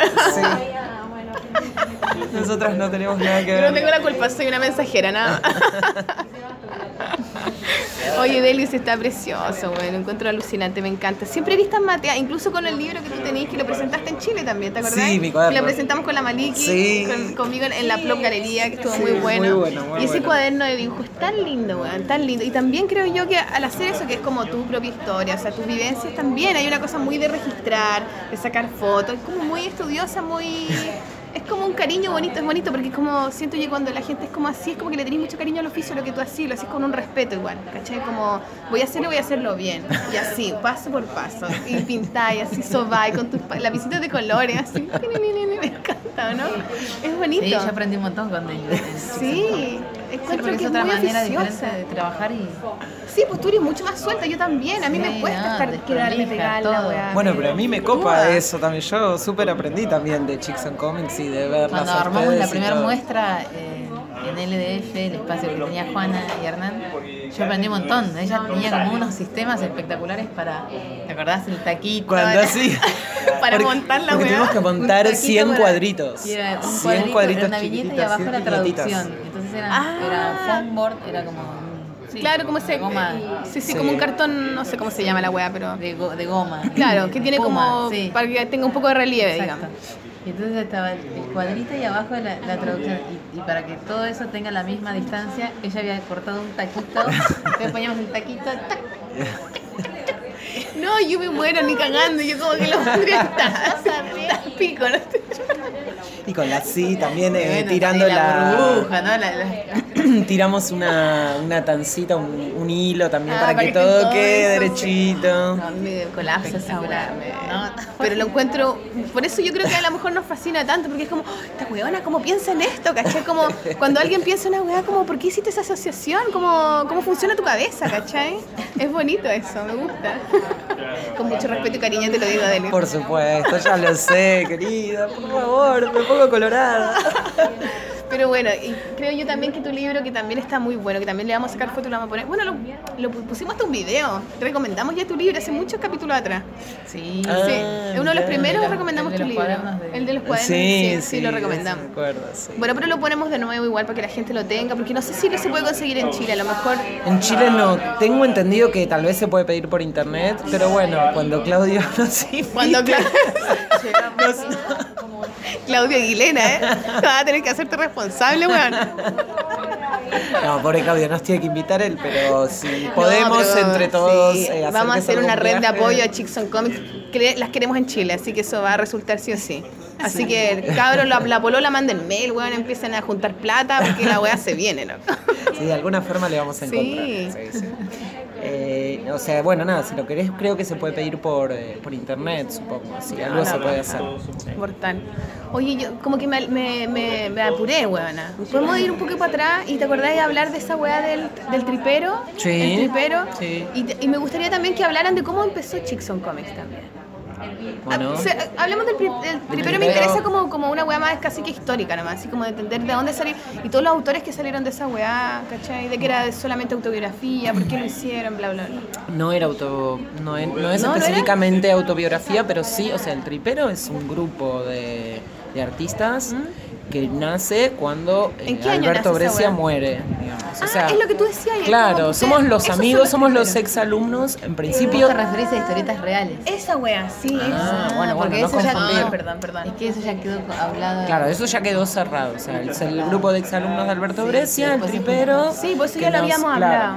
nos Perdón. y después se agregaron algunos más que no eran alumnos y seguimos y ahí empezamos a sacar publicaciones, bla bla bla, que hay siete hay unas siete publicaciones que después cuando nos toque recomendar libros, yo justo voy a recomendar a Hay siete, tres. siete de libros como el que yo le saqué fotos, siete de esos. Sí, Weón, caleta, weá. sí. Lo que Es- pasa es que es de- tremendos va desde el 94 hasta el último en el 2015. O sea, tuvimos Bueno, una época pero que igual, sacamos muchos. y- caleta, loco. sí. Y bueno, y en paralelo, cuando estaba sucediendo lo del tripero en Argentina y también el lápiz japonés y qué otras movidas había, suélteme, catzole, todo eso. Vamos, un poquito después, ¿no? Viene. No, vi- no, era toda la movida fancinera. Fancinera porque ahí nos conocíamos, o sea, ¿Ustedes se con conocieron? Y hacíamos vista. charquitos Claro. y en los eventos de fanzines los, los veíamos a ellos. Y también estaban eh, otros otros historietistas. Ya habían hartos eventos de fanzine y weá había acá, ¿no? Sí. ¿no? Sí. Y después nos- nosotros, con otro grupo de fanzineros, pero ustedes no estaban, eh, formamos la Asociación de Historietistas Independientes. Ahí. Muy No. buena. ¿En Nos serio? juntábamos por acá, sí, en el, en el centro. ¿Y qué querían lograr, weón? Cambiar el mundo. Dibujar sí, un mundo diferente, con madre. Sí. Y siempre Pero eso, organizamos ¿no? unas, unas ferias muy buenas. y, Ah, pero qué o sea, nos bien, weón, qué pro. Hicimos un montón de cosas. Y después de, de unos años de que perdimos contacto, eso fue eso fue a fin de los 90. En el 98 fue Historietas Bajo Tierra, que fue una de las... Historietas bajo tierra. Sí, la que era- éramos underground. Muy buena. Y después, medio que perdimos el contacto o algo así, como que pasó lo del 2001, que acá hubo una crisis, una devaluación, se- se quemó todo, no sé qué. Y entonces ahí todo quedó como, bueno, los que eran este, fancineros de un grupo armaron una productora que se llamaba La Productora y ellos se juntaron a trabajar. Estaban Ángel Mosquito, eh, bueno, Carlos Aón, un montón de, autores. Eh, y, y y yo como que quedamos sin hacer nada. Y después otros más, así como.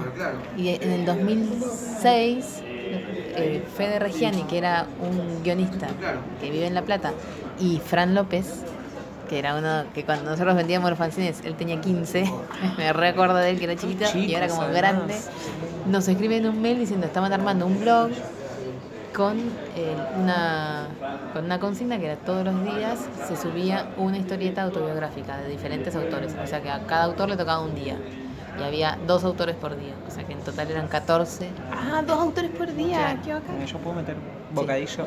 Que Sí, en esa época, donde, bueno, como dice Clary, estaba todo prendido fuego y era muy difícil editar, las plataformas eh, virtuales, las redes sociales, en ese momento eran los blogs, Sí. que fueron muy importantes, muy importantes. Para, no solo para los grupos, sino para los artistas así que Para querían mostrar su trabajo trabajo. individualmente. Claro. Fue muy importante. Además la raja porque los blogs podéis publicar como el proceso, sin que tenga que estar como ya todo terminado, que, que en un libro como que ya se terminó, hice toda la web, se terminó y salió el libro. En el No, blog sí, podéis publicar así, probando también. sí. No, aparte eran las Fantástico. primeras experiencias de. porque eh, todavía no, nadie sabía para qué servía o por qué estaba o cómo. Entonces era copiabas un poco lo que lo que era una, un fanzine o una revista, viste mucho texto. Después fíjate que ahora actualizar un blog no te da fiaca.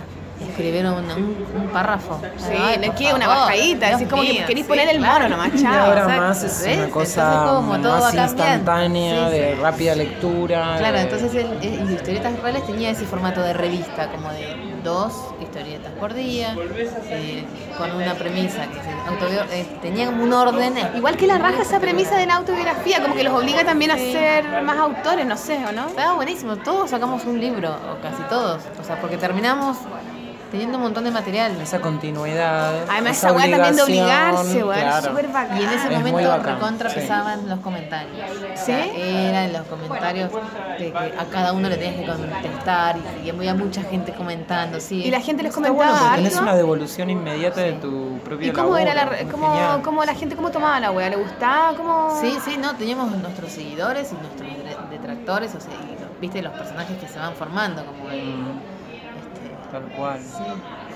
Sí, salió tu libro, salió el de Power Paola, el virus tropical salió de ahí, el tuyo clarísimo, Caro.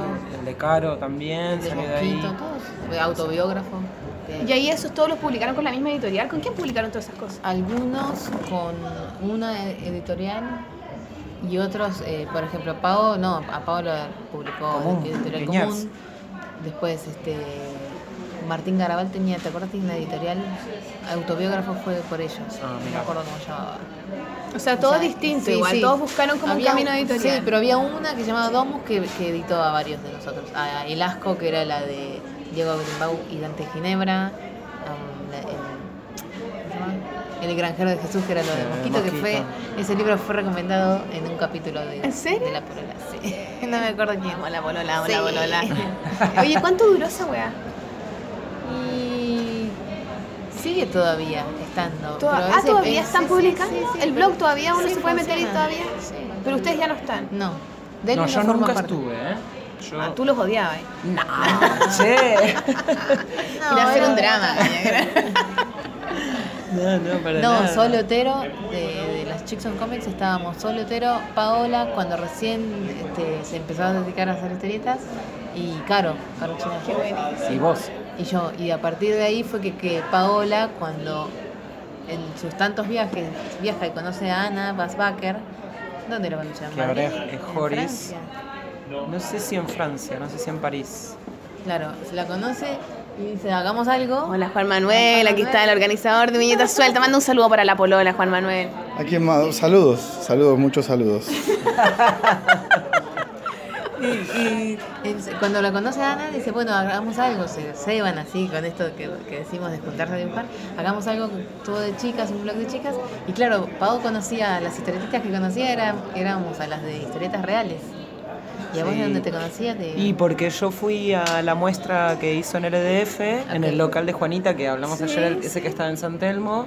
Yo fui a una muestra que, que, bueno, que curó Paola y donde había trabajos de ella y yo medio como que seguía también el, el trabajo en historietas reales y, y nada, y fui, me fui directo a verla, yo la quería conocer y nos quedamos hablando un montón, nos pasamos los vlogs y cuando y entonces después me llegó la invitación de Paola, me dijo, che, estamos armando esto, ¿querés formar parte?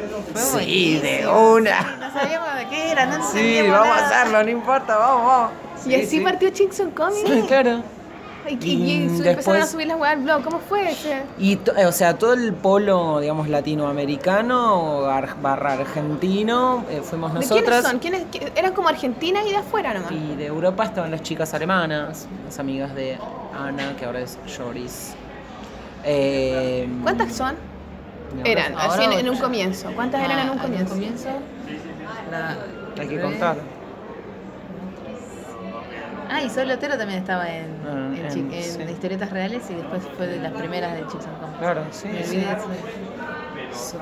Eh? Ana, a- Ana, Ula, Lili, Paola, Delius, Clara, Caro, Y Marsh. Margie y Sol Otero. Nueve. Nueve cabras. Bueno, weón. Sí, más o menos 8, 9. ¿Y eso como hace cuánto que fue que se juntaron así la primera vez? 2008. 2008. Sí, me acuerdo que Ninita recién había nacido, era bebita. Claro. Sí. Qué emocionante, weón. Muy ¿Y ahí emocionante. cómo se le ocurrió? Porque supuestamente es una weá como que va. Y una vez tú me, tú me pediste un dibujo para Chickson Comics, ¿te acordás? Sí, ¿De claro, sí, yo también era fanática tuya. Yo A mí me Yo te gustaba. comentaba en tu blog, nosotros nos comentábamos. Comentábamos en los blog. blogs. Está eso, sí, a mí me recopa Yo tu me laburo desde hace mucho, Yo me acuerdo y yo así, ¡Ah, Chickson Comics, ah, me mandaba, yo le mandé el ¿Pero qué, dibujito para, y toda la muestra de weá. Berlín? No, la pri- para la primera muestra Ah, de- el amor. El amor, sí, yo me acuerdo de Hiciste ese dibujo, una especie de lobo, lobo. perro con una chica, Es- es que muy era- lindo. Decía, yo sé que es amor cuando te cubre por completo, una Sí, así me acuerdo. sí, era me hermoso, acuerdo de sí, eso. sí, sí. Oh, yo estaba muy feliz, weón. Eh, yo también. Como ahora. Pero esa, y esa fue la primera muestra. ¿Y cómo se le ocurrió? Porque yo veía el blog y es como una conversación, como que van como desarrollando un tema y cada huevona va como... Es como un cadáver infinito, ¿no? Cadáver infinito. ¿Y cómo es? ¿Cómo, ¿A quién se le ocurrió hacer esa wea? Porque nosotros de repente Desde tenemos... que- desde que empezó la idea fue esa. ¿Sí? Queremos conversar sobre las cosas que nos interesan y bueno, una tira una pregunta, la otra se la responde, la otra tira una, una tercera opinión y así. Y es como te vas pasando la pelota, pero la idea también es eh, poner tu pensamiento en un cuadrito y en un dibujo, una viñeta.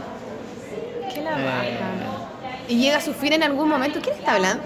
Hay una. una no, porque esto, es un lugar histórico. Y hay una visita guiada al Hay colegio. Y la señora la La señora se hace habla escuchar. muy, muy alto. Tiene un timbre así bien particular. De maestra. De maestra, exacto. Y, en, y este lugar tiene buena acústica también, entonces... Acá te dejamos. Oye, pero ya, para. Ya, entonces tiraron un tema y después.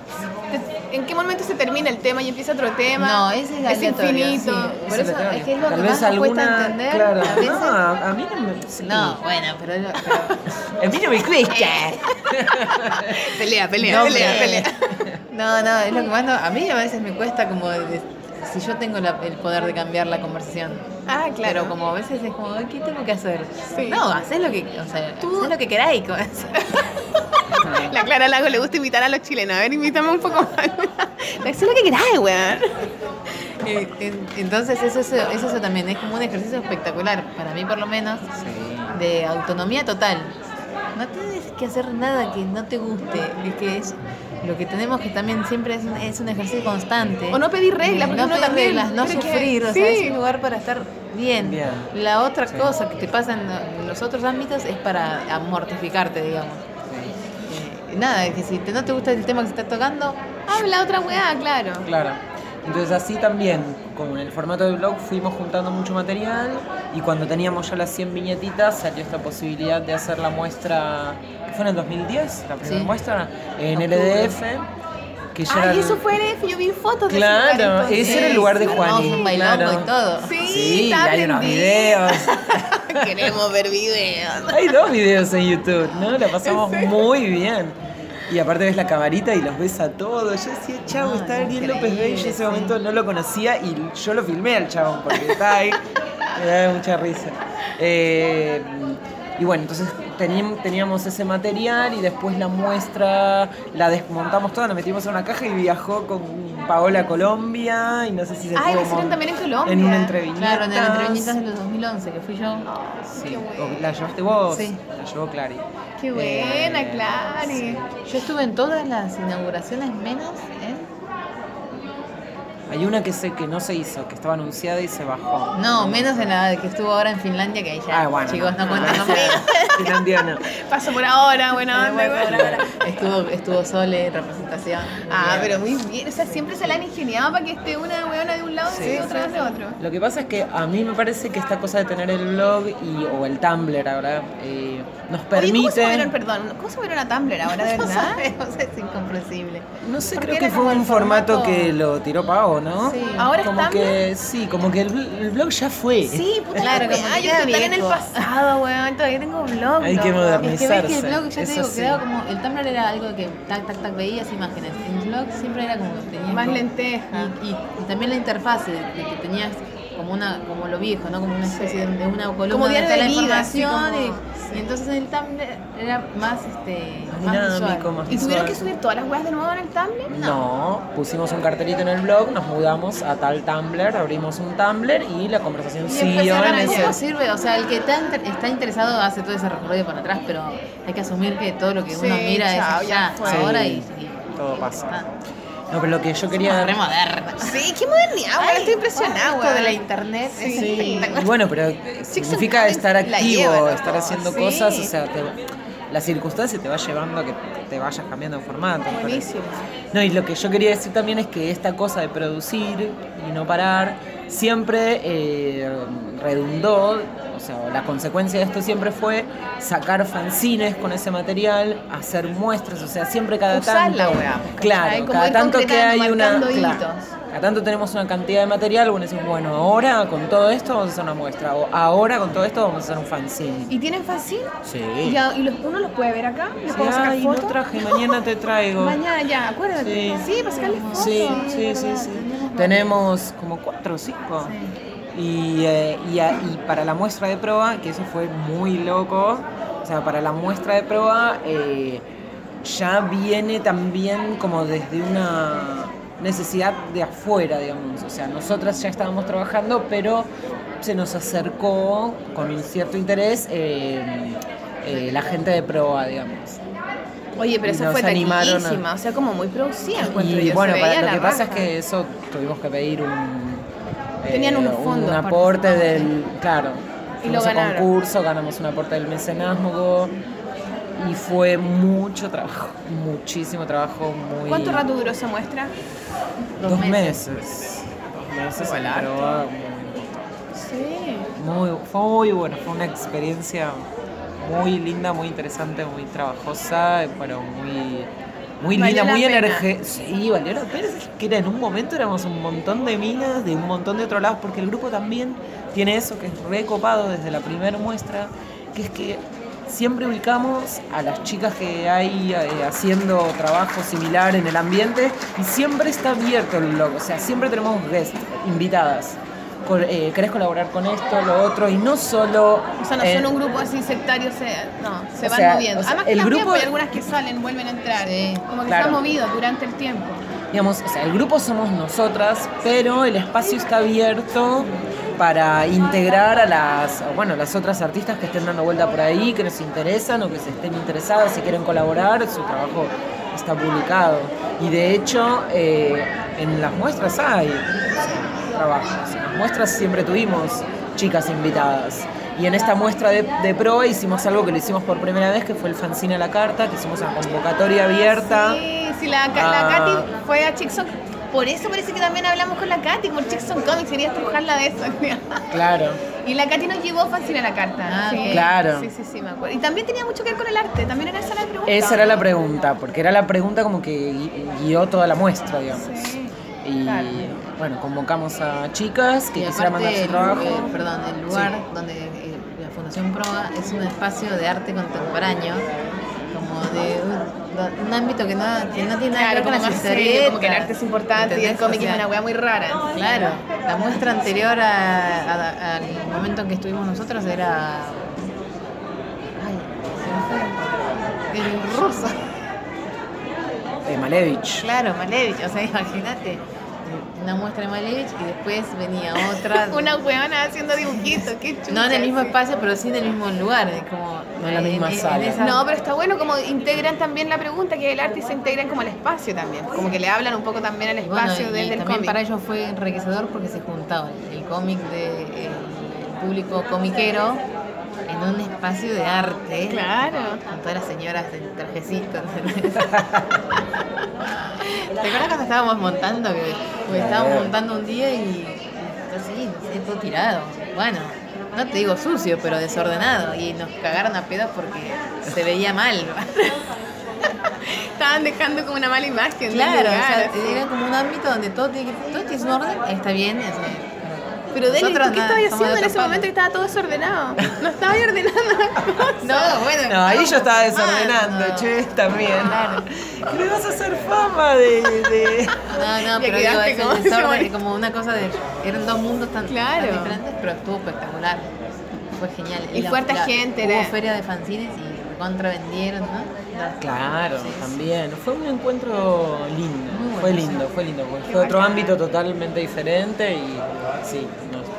Y ahora siguen haciendo todavía este, todavía siguen publicando, siguen eh, dialogando. Y ahora estamos eh, eh, cocinando Muchas tres o cuatro cosas a la vez. ¿Verdad? Sí. Ay, tírense un adelanto. Eh, rata. Eh, bueno, hay un ¿Qué participa rata? es rata. rata. Ah, es de rata. una Rata. ¿Qué, qué están haciendo ratas? Hay una revista colombiana que se llama Errata, que nos pidieron una publicación sobre feminismo, ¿no? Eh, sobre... Entonces, eh, entre todas hicimos un afiche desplegable. ¿Y cómo lo hicieron entre todos? Ay, qué divertido. Sí, hicimos un edificio. Hicimos un edificio y cada una tenía como un departamento. Entonces, en cada uno de los departamentos van suce- suceden cosas, Que tienen que ver sucede el cada una de nuestras historias. Entonces, en ese máximo! se- Hicimos, pero que coincida. O sea, el, el- si a vos te tocaba el, el- el ángulo superior derecho, tenía que coincidir con el mío, que era el ángulo superior izquierdo. sí.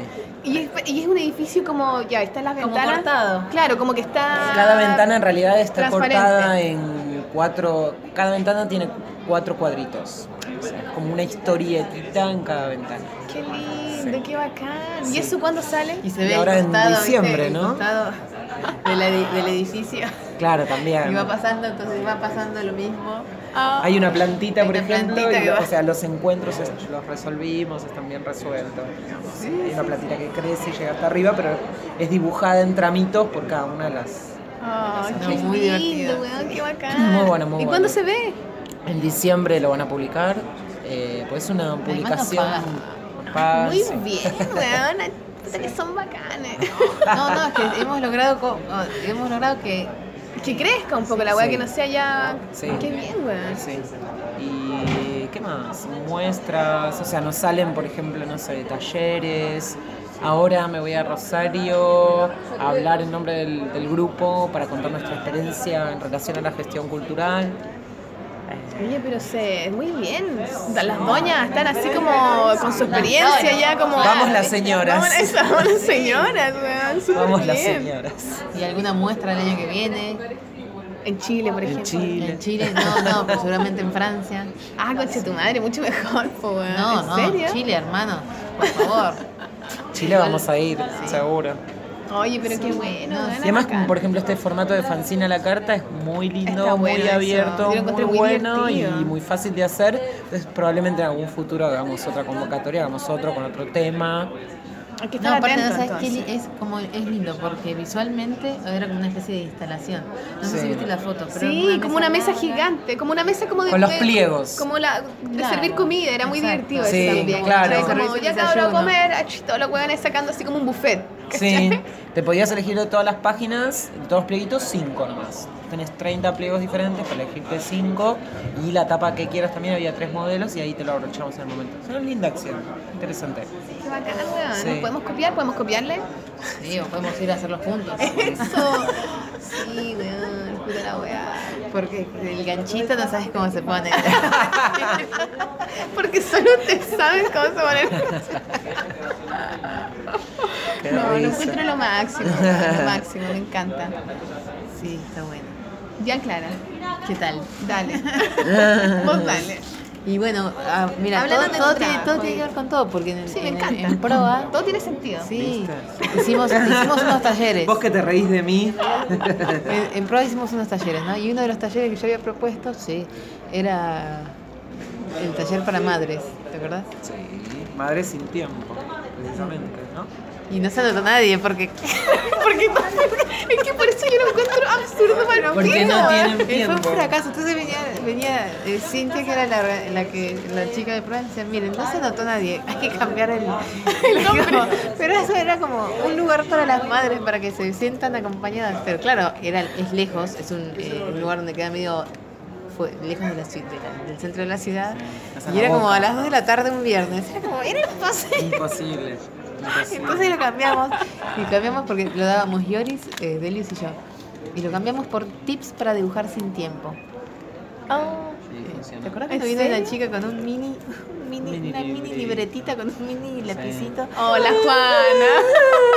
Vení, unite a la ¿Cómo está? ¿Cómo está el dinero? ¿Cómo está ahí llenándote de guita?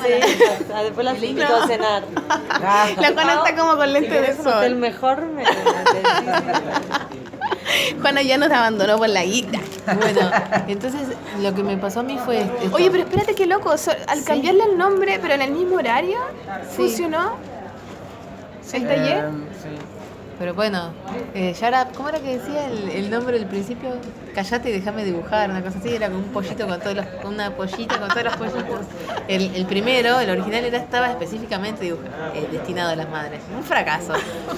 Y el año pasado yo también había intentado hacer un encuentro de, creativo de mujeres, de mamás, solo para dar un espacio para esto que decimos de juntarse a dibujar, fue un fracaso total. O sea, se me habían anotado dos y una me dijo al último momento, tuvo fiebre, Pepito, no sé qué. La puta que te No, entonces, en- entonces yo pensé, no, el fracaso me sirvió para mejorar. Porque yo dije, claro, esto es un taller presencial, es ridículo. Si alguien no tiene tiempo, o una mujer que, yo como yo, por ejemplo, que tengo muchas ganas de hacer algo, pero a veces es imposible porque se te duerme el pibe en la siesta y te quedaste clavado dos horas en tu casa. Entonces, Y ni cagando te moví, bueno, porque mejor que duerma que esté claro. claro. idiota. entonces dije, bueno, esto tiene que estar con otro formato, capaz con un podcast, dije. ¿Entendés? Mira, Clara. Y bueno, eso me quedó como en la cabeza. Y después pensando otra vez, cuando eh, en mayo hice un taller de humor gráfico de cuatro encuentros, eh, dos de las chicas me dicen, no, y ahora que ya terminen no nos vemos más. Como que quedaron con ganas de Como seguir. enganchado. Y yo dije, bueno, no sé, pero no, aunque sea, nos juntamos en un bar a dibujar y cada 15 días me dicen, nada. déjame que lo piense. Y me fui con toda esa bola de, de cosas que, de fracasos y de, y de, y de pequeñas ideas. Y dije, bueno, hago, hago un taller que dure todo el mes en realidad, pero que sea cada 15 días nos encontramos y dibujamos. Y los otros dos, los otros dos eh, clases, digamos, entre comillas, es un mail como, ¿vieron el, el newsletter de Jessica Evil, que es como una especie de Ay, a mí también me llega no a la procrastinación no sé qué. pero eso es muy interesante porque ellos como que tienen esa manera de, de ser este, Sí, es como por correo, como aprenderlo por correo. O sea, ¿Tú les mandáis un correo o alguna wea así? como que conversamos o sea doy mi espacio doy mi tiempo para que el que no tiene tiempo esté estemos juntos de alguna manera es como que mando ejercicios o comentarios o cosas para mirar O sea, están conectados igual, o no más allá lo el físico. WhatsApp, un día estábamos así, y era un mediodía, y entonces una chica me manda, ¿no? Y, y me manda una pregunta de algo que estábamos haciendo. Bueno, yo le contesto no sé qué, y me manda la foto. Estaba pasando el... La aspiradora. Sí, Ada, si estás escuchando, un saludo. Eh, estaba pasando, no, la, el coso de escurrir el agua. Ah, el trapero. secador de secador de- piso.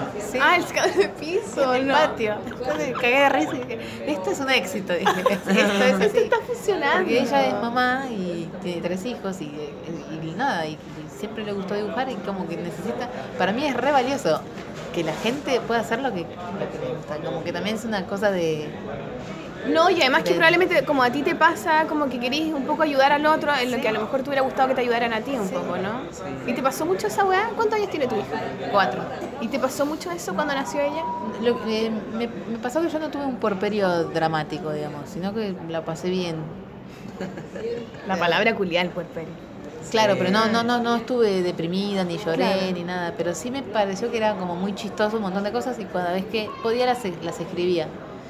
Y entonces después armé Maternity por eso, porque tenía como... de- ahora lo veo y está todo desordenado, porque tengo como diferentes... Como, ¿Cómo es? A ver, ¿lo tenés? No, no lo traje, pero tengo acá uno de los cuadernitos, porque en un momento dije, no, esto tengo esto lo tengo que ordenar. Me encanta Maternity. Bueno, está en tu Facebook. Después se me... Yo lo, sí. he visto ahí. Después Además me encantan los en dibujos de las plazas. Ah, sí, ahora te muestro. ¿Ves? Empecé como a tirar las ideas, porque a veces Ah, pero Este es el cuaderno, ¿Este es el cuaderno de verdad? Qué lindo, Sí. Cari. Hermoso. Con algunas ideas. Este, este, por ejemplo, no No, lo le hice. pasó nada, hoy le saqué un moco. Es que chucha, Llegué a las cosas del trabajo como, ¡guau! Saliste afuera. qué la- ¿Cómo lo? El mundo. Y yo tipo. Yo que estoy acá adentro hace un Y montón. cuando son re chiquitas no pasa nada. Ni siquiera hablan, ni siquiera agarran cosas. No sé. Yo también hacía esa decía, pero yo escuchaba lo que me, el, el Raimundo volvía y me hablaba, no, sí, hice esto y lo otro. Y, no, y yo así como, ay, hoy día miró hacia arriba. Y yo así, tan feliz porque esa y el weón me miraba así como, la wea estúpida que está. Y una tontera. Lo máximo. Como si no, no sé, una conversación que dura mil horas, como que alguien quiere hablar y, y no podés, ay, no sé, pero me parece chistoso en un punto, no es como, Sí. no es dramático, se va a terminar en algún momento. Ah, claro, cuando habláis como por pedazos, porque te oye, esto, sí, sí, sí. Oye, le- sí, ya, ya, Y después cuando quieres hablar te quedas dormido a la noche cuando estás muerto. Claro, porque estás muertísimo. Ay, pero No qué sé, bacán. tonterías. Pero es muy lindo, es bonito que lo registréis, ¿cachai? Encuentro muy lindo. Y qué bonitos los dibujitos tan pequeñitos, siempre dibujáis así chiquititos. No, en realidad no, por eso, porque esto me, esto lo empecé cuando Ah, de las hater. O mamuchi hater. No, bueno, es que yo leía mucho, mucho, estaba mucho Teta en- versus fórmula. Claro, la gente las mira se vuelven locas. Sí, sí. Entonces está como la que dice que es todo de una. Y yo digo, claro, cuando están solas, que el nene se durmió en la siesta y entran a internet, despliegan toda su locura en, en, lo- en los cosas, En los- comentarios, los grupos, en, en los foros redes de sociales. Están Sí. locas, porque como que ex- llevan al extremo su pensamiento. Si, por ejemplo, piensan que. Es que quizás toda esa energía que no gastáis como en el mundo exterior, sí, como que no, es que ah. Por ejemplo, yo le, le hice, eh, usé pañales de tela con mi hija. Entonces estaba en un, en un grupo con donde me da- donde dan información y qué sé yo. Pero yo, si tenía que salir, no iba a llevar tela. Claro. Llevaba a los descartables sin ningún tipo de culpa. Pero entonces vos leías unos comentarios como. Contra los descartables. Claro. aparte- además todo eso todavía en realidad no está comprobado porque No, hay sí, otra corri- hay otra corriente que dice que el jabón que vos gastás para lavar los pañales de tela es igual de contaminante. Es que no se usa jabón. Casi. No Ya, no pelé. sí, ya. No, no importa. No, pero, no, o sea, estoy pero digo, en vez, de, de- en vez de ponerse en un plan tipo, bueno, investiguemos y veamos cuál es O lo más mejor. es como, empático no, también. no, claro. De no juzgar a la otra, Claro. como decir, ay, ya, a la otra buena le da Aparte- mamadera con Coca-Cola y tú decís, chucha, yo no lo haría. Pero a lo mejor la buena está cansada, a lo mejor ya Exacto. está. ¿Qué sé yo? Como que decir, ah, ya, pico, cada huevona hace lo que quiere con su cabro, ojalá que lo quieran. Y yo Claro. creo que eventualmente ninguna mamá va a ser tan culiada de no, No, o sea, hacerle algo para un daño con el cabro, ¿no? Bueno, Pero no además sé. con esos Hay límite igual, pero... El que te lee, la está, a lo mejor no durmió. Sí, claro. O sea, ¿por, qué, ¿Por qué si sabes que esto puede pasar sos tan hija de puta? Sí, esa es la weá. loca? o tan Tan loca. extremista Claro, igual. tan extremista, pero si, sab- pero si pues, te pones un poquito en el otro lugar, es- es- es- no, no sos así de cruel. No, es verdad, decís como decís vos, bueno, no, yo no lo haría, listo. Que Claro. le vaya bien. Claro, buena Sigamos con onda. otra cosa. O si no, bueno, investiguemos, hagamos números, porque Claro. cuando te dicen, bueno, pues, veamos. Y si al final es lo mismo, yo prefiero hacer esto y vos prefieres. ¿Entendés? Como, Sí. Pero no, es como una locura. No, no ir, al- causa no ir tanto al choque. ¿no? Como que toda esa energía ponerla en otro lado, Sí. ya. No te quejes más. Y bueno, y armé una muestra, después conocí... Eh, ¿A dónde un- armaste una muestra? En Punk. Y después en Moebius con Matías eh, Mos- Mosqueda, que es Sí, el- el yo- el Sí, que- la de Punk también. Saqué Claro. fotos de la pared. Eh, dibujaste una con- pared en la de Punk. Sí, qué, qué bueno es eso. Esos Yo no he visto monstruos. esa foto. Ah, ¿Tú tenías? Después nos puede podés ser, mandar. sí. Y Matías tiene un, un, un blog también que se llama Yo soy tu padre. Entonces todas, todas historietas desde el punto de vista paterno. Ah, muy no lo he divertido. visto eso. Muy ¿Cómo- bueno. ¿Y cómo se llama? ¿Yo soy tu padre? Sí. ¿Punto blogspot o punto tumblr? Sí, algo así. Tumblr de esto, Tumblr, porque es seguro. muy, muy antigua yo. Y, y armamos una en Moebius y estuvo muy divertida también. Ay, claro. ¿Y qué onda esa weá de dibujar en los parques? Ah, sí, acá, mira. Muéstrame. Me encanta esta Nada, es como que libretita, hay, que, hay que aprovechar los tiempos. Y ahora como mi hija ya Claro. es más grande y no necesita que yo esté tanto encima, me llevo el, la- la- el cuadernito y como encima que soy chusma, Como chusma. chusma es que me gusta escuchar que, que ah, hacen, como que- 80. Estoy como- Pero hay y que voy estar siempre- atento a las siempre- conversaciones. Siempre estoy en la misma plaza, casi, casi siempre a la misma hora y ya sé. Ya me Y van siempre las mismas mamás, los mismos claro. papás, toda la weá. Qué bacán. Nada, entonces dibujo y ahí van apareciendo cosas. Y también mi manera de ver, para mí, mi manera de ver la niñez, más que la maternidad o la paternidad, es como que ellos tienen todo, todo el derecho de, de ser queridos y de ser eh, respetados y no sé qué. Y medio que eso sí lo pongo acá, en, en lo que yo veo, ¿no? Yo- O sea, ¿te interesa más me esa mirada? la voz, sí, por que te- acá. No le rompan tanto los huevos a los pibes, porque quieren jugar, déjalo que juegue tranquilo. Ah, yo vi no eso, que decían, no jueguen eso, no hágale eso, no haga la otra. A veces me dicen, no, bueno, relájate. Yo no puedo, pienso en el nene, en cómo le estás Ay, son rompiendo muy tanto. lindos. No me causa gracia lo que estás haciendo. No, Mati, no, ¿por qué no vas a la hamaca? Y que sí, se sube por donde corre Mati. Bueno, ahí no, Matías, te vas a caer. ¿Por qué soy por ahí? Dame una explicación. Y, en- y una de mis ídolas es esta que se llama, esta señora que falleció. ¿Y quién es ella. Rebeca Wild? Es una de esas, eh, no sé si era pedagoga, tenía un tenía una escuela en una escuela libre en Ecuador con su marido. Ah, mirá, Sí. no sabía eso. Sí. Mirá, qué bueno. Ah, mira lo que. Nunca te inmiscuyas en sus juegos, dale autonomía y déjale realizarse. Qué bonita, qué simple y qué Sí, directo. Entonces así, pensaba en corta. hacer una serie como de que como que apare- me aparezcan algunos de, de estos pensadores de, que tipo Y atrás lo de- contrario, atrás de la todo lo claro, contrario. y atrás de la, Qué del árbol Sí, qué bonito. ayúdame a hacerlo yo mismo viste porque están todos los papás como dale te Ponte esto que se te cae. no pises no cuidado ahí que hay agua cuidado allá bueno es una plaza por Dios pero aparte es que yo por más que también por uno es como ¿por qué te vas a cargar con algo? Lleva una, una- un pantaloncito seco y ya está. No estás y, y podés estar dibujando, leyendo, mirando para arriba, cerrando. Hay una que se quedó dormida el otro día que la dibujé. Mi mamá se quedó dormida, gritó. ¿Quién se quedó dormida? Una ¿Tú? mamá, una mamá. ¿Se me- quedó dormida cuidando al cabra? No, igual era grande la nena, pero Mi mamá, y ella decía, mi mamá se durmió.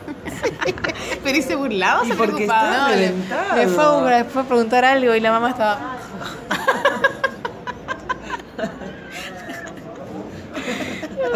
Ay, qué lindos los monos, weón. Están muy lindos.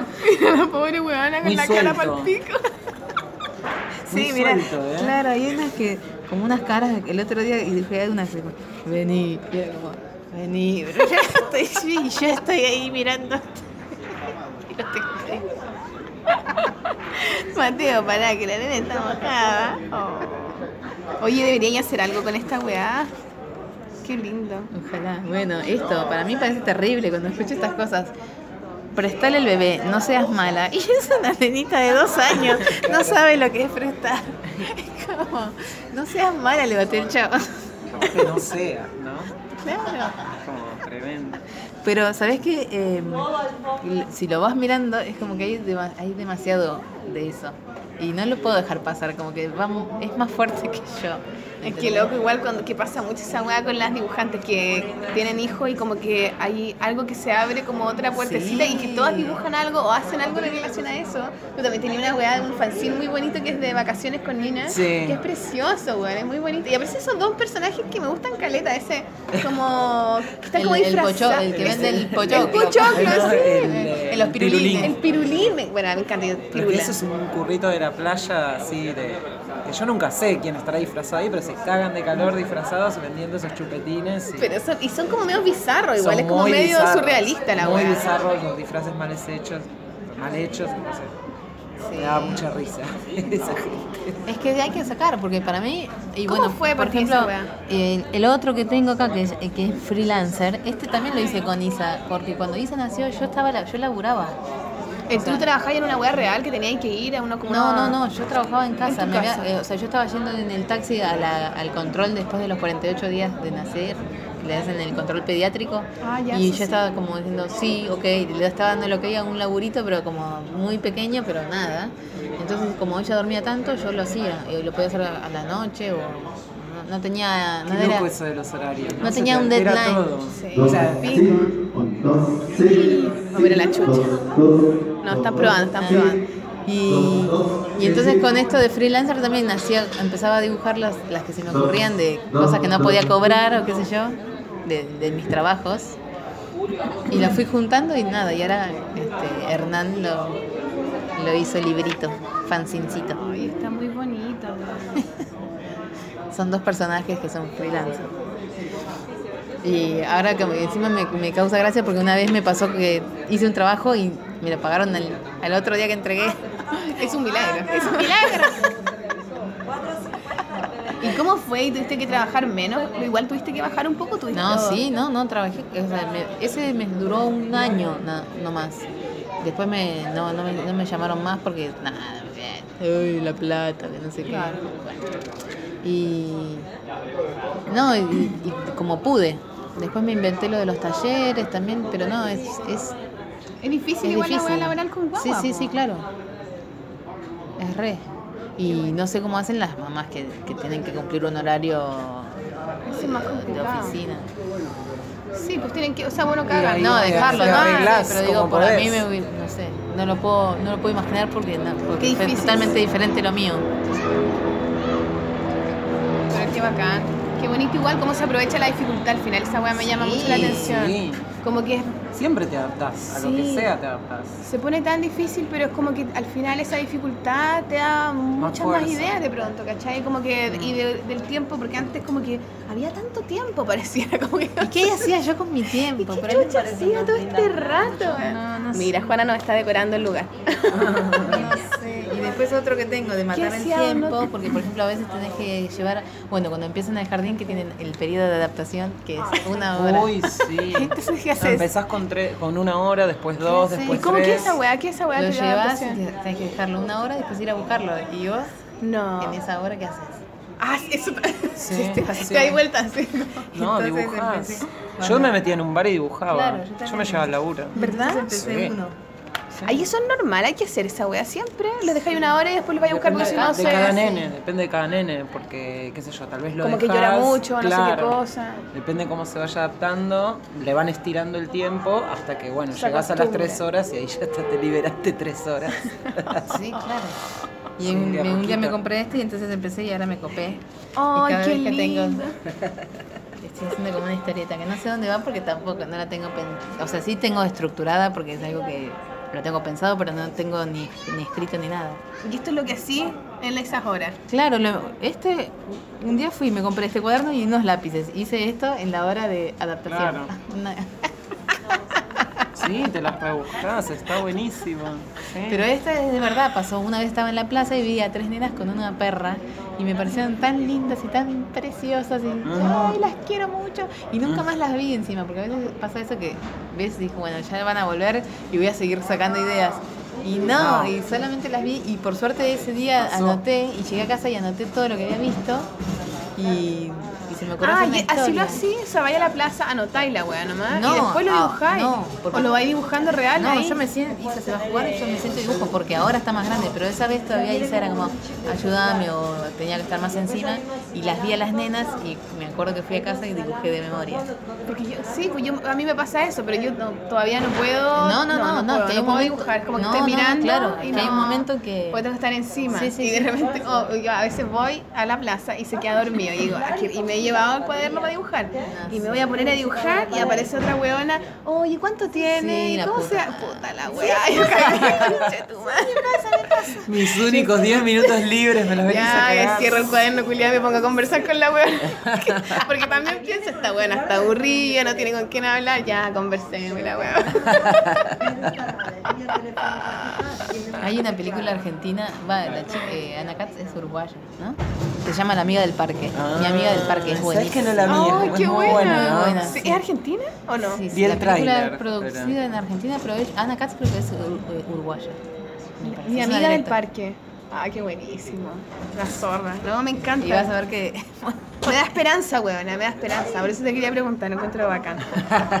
Sí, sí, Sí. todo pasa, todo pasa. Sí, sí. hay que- No, pero es bonito como de verdad aprovechar el, eh, esa, es- esa, esa nueva mirada que se inaugura en uno, ¿cachai? Que antes no estaba, que hay uno... abren otras weas, ¿cachai?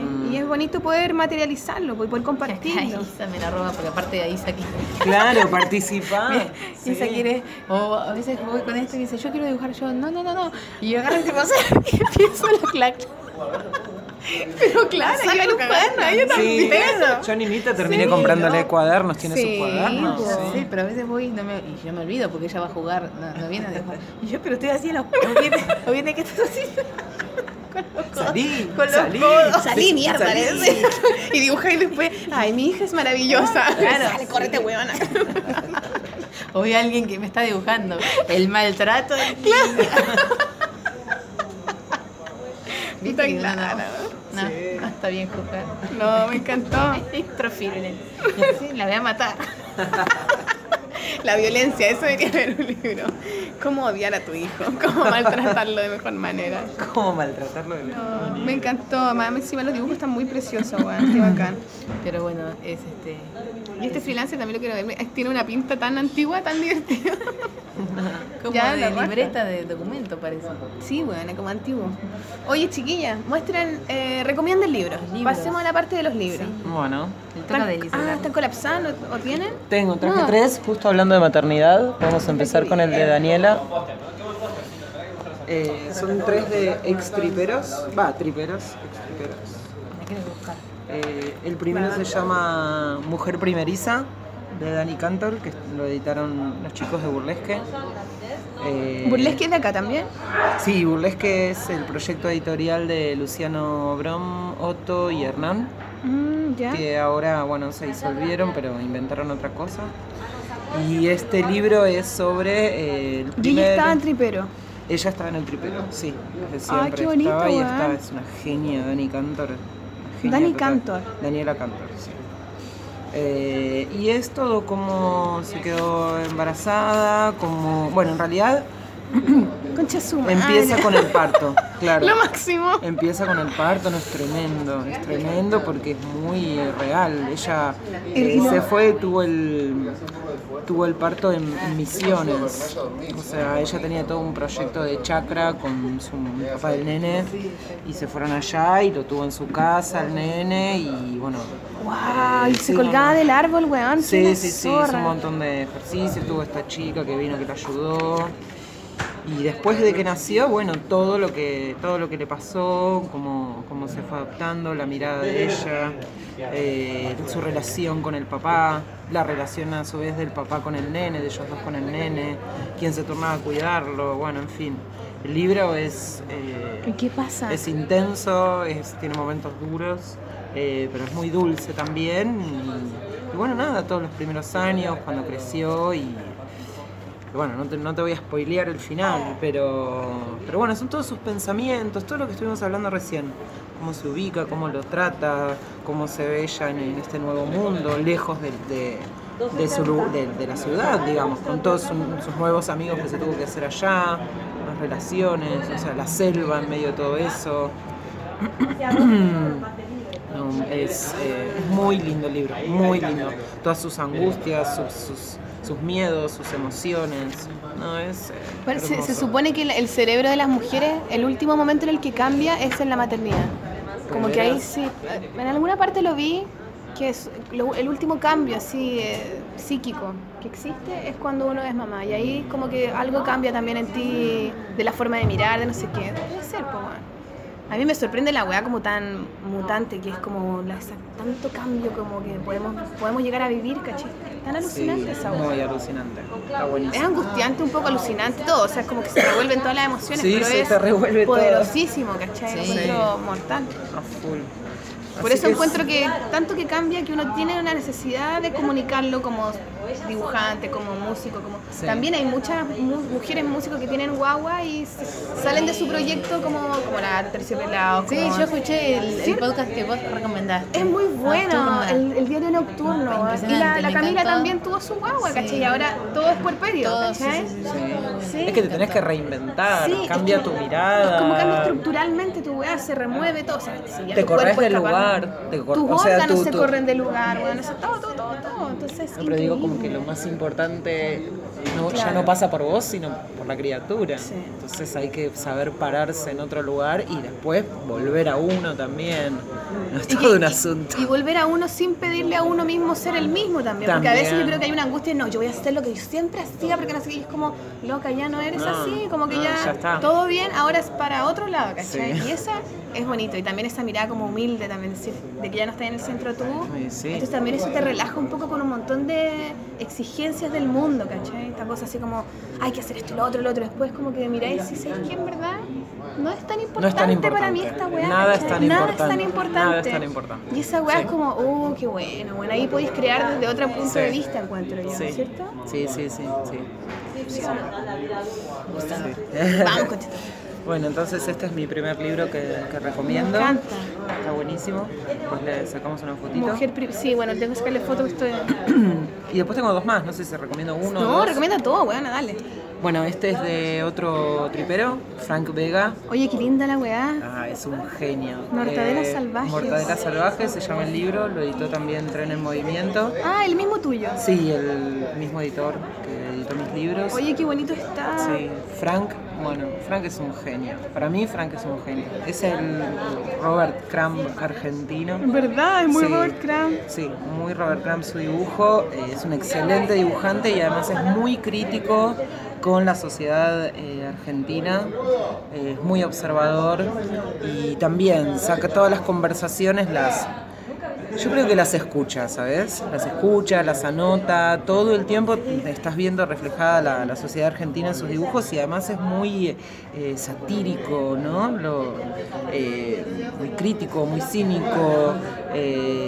De repente, no sé, las, las personas están deformadas, o son animales, o son. eh, bueno, acá hay un, ¿Qué un esa personaje weá, que es un chorizo.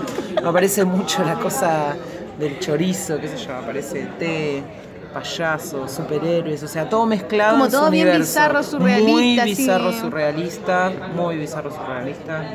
Eh, y nada, con esa línea, con ese excelente dibujo que Como tiene. absurdo igual. Sí, sí. Y bueno, son tiras que salían publicadas en La Fierro, en la segunda etapa de La Fierro, y bueno, las editaron y, y las publicaron en este formato que es un poquito más grande de las que salían publicadas originalmente y que para mí eh, le va bien, porque antes estaban muy chiquititas. Sí, además que es un este dibujo que vale la pena bueno. mirarlo así más Sí, grande, ¿no? Sí, sí, porque tiene mucho detalle, mucha sombra, está? está muy bien. Praga, el día desde Chile. Sí. Me encanta.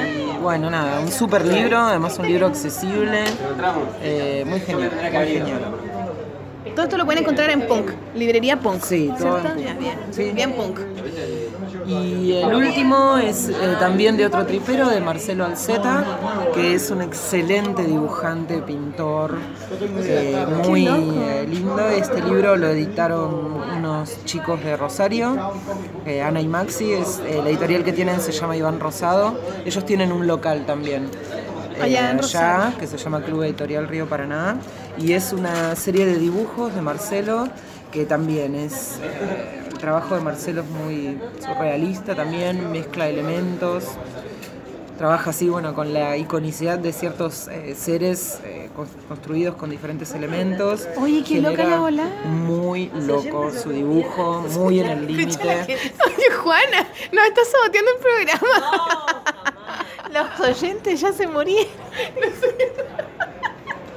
Están todos pendientes, Juana. De la wea. Oye, qué loca la weá. Muy loco. Marcelo es muy loco. Y bueno, tiene un dibujo no sé, muy interesante, muy no terminas de hacer medio lecturas. simbólico, así, Sí, ¿no? medio simbólico y a veces como que se va más para la abstracción y otras veces más para la cosa figurativa. Y cuando hacía su tira de... de- Ah, este es tripero. Sí, Ya, ya. y es un toque oscuro también. Eh, y a mí me gusta eso. Toque oscuro, un toque trash, un toque. no sé. Sí, tiene una bola media así, media como Sí, medio naif decepcionada. a sé. veces, sí. Y bueno, y, no tenía ningún libro de él, de dibujos, entonces estos chicos estuvieron muy bien porque bueno, le editaron, le editaron su trabajo y el libro Ay, tiene loco, también pinturas. claro, estas son sus pinturas. Ah, yo un. Eh, y bueno, nada, es muy, muy lindo.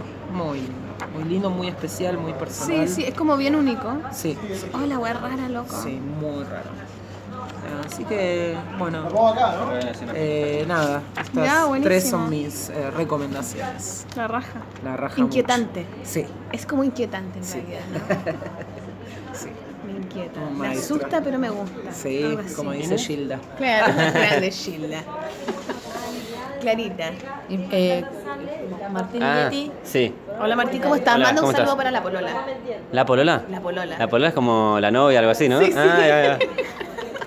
Muy bien, estamos grabando un programa en radio. En, on- Ah, ¿de verdad? Sí, sí, vas a salir, estás grabando por eso. Manda un Ah. saludo a todas las chicas, chicos de, de Chile que escuchan a Polola, todos los pololos. Ah, ahí va. Un saludo para todos los pololos. Muy bien, bien, bien. Ya, Clara, recomienda. Bueno, voy a recomendar el de Julia Barata, Barata batata, perdón, perdón. que se llama Gravidez. Y es el. Este yo me lo llevo para Chile, ¿eh? Bueno, lo vende Musaraña allá enfrente. Sí, la amo, la Editado por Musaraña, que ya editó a Diego Paredes, a Power Paola. Sí, a Ah, no Pablo tan Pa- parecido. a Pablo a vol- el volcán que hicieron ahora. Que Sí, con la editorial Sí, de Claro, Rosario. exacto. Bueno, este es. un- ¿Por qué lo recomiendo? Porque Julia es arquitecta y, es, eh, y empezó a ilustrar, no sé cuándo, Julia, nos dirás. No, pero y ahora se, eh, empezó a hacer historieta. Y la manera que tiene de hacer historieta es muy novedosa para mí, no estoy acostumbrada a leer así, pero lo que a mí más me gusta de la historieta es el relato con imágenes, y esto es un gran relato en imágenes, esto es- funciona perfecto para mí, está buenísimo, lo lees en... Lo lees También tiene un dibujo porque- bastante así como. como Sí, exacto, vomitado. Sí, como vomitado, me gusta Sí. eso, como caótico. ¿cachai? No? pero pero está, además de que está bien resuelto el dibujo, la, el, no sé, a mí me gusta como el timing de la, de la, del, El ritmo del de la ritmo narración, sí, la de lo que va diciendo. Sí, está muy bien. Y ella, ella es eh, de Portugal y viene a vivir a, a Argentina cuando, cuando está embarazada. O sea, es el relato de su embarazo siendo eh, inmigrante. Sí. Entonces para Todos mí... los problemas que va teniendo. Sí, sí, sí. sí, Porque todo- el papá del nene es de acá, es, Es argentino. argentino. Entonces se vinieron por la familia de él acá. Pero imagínate estar embarazada en un en país lado. sin tener nadie, a nadie. Y para, para mí habla de la, de la maternidad, no, no del, del embarazo, pero para mí más habla de la relación de las personas y de, y de cómo uno se siente en un lugar que no te pertenece, en un momento tan, tan importante Como de, que te sentís tan, de tu tan vida. raro, tan diferente de lo que siempre eres, que te desconocí un poco también, Además también con toda la cosa del hospital. que- Sí. O sea que no... Que o sea, una tener que paja. encontrar un hospital. Sí, no, que o, te o- o tener a mí, en un momento hace un, hace un casting de amigas. ¿Cómo es un casting de amigas? Porque está sola. Y necesita red de apoyo. Claro, te que esa construir todo eso. su, su sí. mirada sarcástica como de, bueno, es como, tiene un humor muy bueno y, y, y- y lo refleja en el dibujo, o sea, te está contando, además de lo que te está contando en la historia, con el dibujo te está diciendo cómo se siente, ¿entendés? O cómo ella, que, ella, ella siempre aparece desnudita. Desnudita. Y como una papita. Como una papita, por eso le dice batata, ¿viste? Julia Batata. Todo lo, todo lo que transitan para, nada, para... Y el loquito también está piluchito. Los dos Claro. están vulnerables ante la vida. Bueno, ahí va, ¿ves? Sí, lo que más me gusta de... Está buena esa lectura. Me encanta eso. Como así, Sí, totalmente no, y expandida. las puestas en, las puestas en páginas, ¿no? En to- todo. Y lo de lees está, Muy original. está muy bueno, muy original. Este lo recomendó Gravidez de Julia Barata, Julia Barata. Julia Barata. Que ojalá que llegue a Chile. No sé. Puta, la weá, que todo llegue de de llegar a Chile, weón. ¿Por qué estamos tan al lado y es tan difícil mandar libros de un lado a otro, weón? ¿Qué Es muy alta la montaña. ¿Qué weá? Sí. Y después otro que, me, que le- me regalaron para mi cumple y que me encanta, eh, Vincent, de Barbara Stock, la autora holandesa. A ver, dale. Este parece que es como nuevo. Sí, es nuevo, es del año pasado. ¿Y, cuenta la vida de Vincent Van Gogh a partir que va eh, de, de su estancia en Arlé. Cuando se va. Ay, no. Y este tiene en contraposición con el, con el de Julia, que es un dibujo ab- absolutamente estándar o muy simple, bien metido dentro de sus viñetitas. parecido al de Antolina, ¿eh? El dibujo, ¿no? El- Ah, Tolín tiene un libro nuevo también, ¿no? Parece que lo recomendamos en alguna wea. Y también, te lo le- también tiene un ritmo de lectura que, me- que es lo que más me, me cautiva cuando miro un libro. Oye, y no tiene mucho texto, no tiene texto, Ay, nada. es muy lindo. Ay, o sea, sí. tiene como lo Pero que es emocionante. Es, es un dibujo bien simple al estilo de la línea simple, pero es, es muy profundo. No, no puedo explicarlo. Como que, que es generoso con lo, con lo que está contando. No necesita más, porque la vida de Vincent es impresionante. Sí. Entonces, y a mí me emocionó. O sea, no, vos es re. eh, de, ella hace tiras cómicas. En- entonces tiene ese lenguaje, pero no sé por qué funciona, me encanta. Y lo, y lo que más me gusta es eso, que primero a mí me gusta mucho la, la historia de Vincent, de su vida, me parece apasionante, me encanta su obra, y entonces dije, bueno, la voy a leer, ¿viste? cuando uno va más o menos, y me pareció Y espectacular, encantó. sí. Ay, qué bacán, qué ganas de leerlo. Ahora sale una película del weón. Sí, Sí. ya se estrenó acá. por. ¿La Ay, vieron? Qué bueno, ¿no? ¿No? Pero aparte ella creo que fue, lo hizo en, en- lo hizo eh, apoyada por el Ah, el ¿por la de del gobierno? Sí. O sea, se lo mandaron a, a que lo haga. Genial. Sí. Está muy bueno. Y es como, es como, no sé, me pareció que, el- que el, el lenguaje visual con lo que con lo que está contando me, pare- me pareció Que que funciona. era sí funciona aunque aunque parezca a primera vista que no porque vos decís Van Gogh o sea cómo cómo lo vas a Claro. representar Qué ¿Cómo lo difícil igual que te encarguen hacer un y cómic que te animes a hacer esto que son como unas dibujitas medio de, de Es la única animado, salida, pues, porque tenés que salirte de él, po. Hablar tú. Y respetar bien la peletita de colores Qué lindo, qué Su bacán. habitacioncita. no está muy bueno Qué esas bacán, son mis chiquilla. recomendaciones Lo máximo. Yo creo que me olvidé Muchas gracias. ¿Qué, qué de quieres? decir el nombre del Decirlo. libro de Marcelo. Perdón, Se Paseo. llama Paseo de Marcelo Alceta. Sí, ahí va. Iván Rosado es la editorial. Sí, sí, no nada más, solo No, me había olvidado decir el nombre.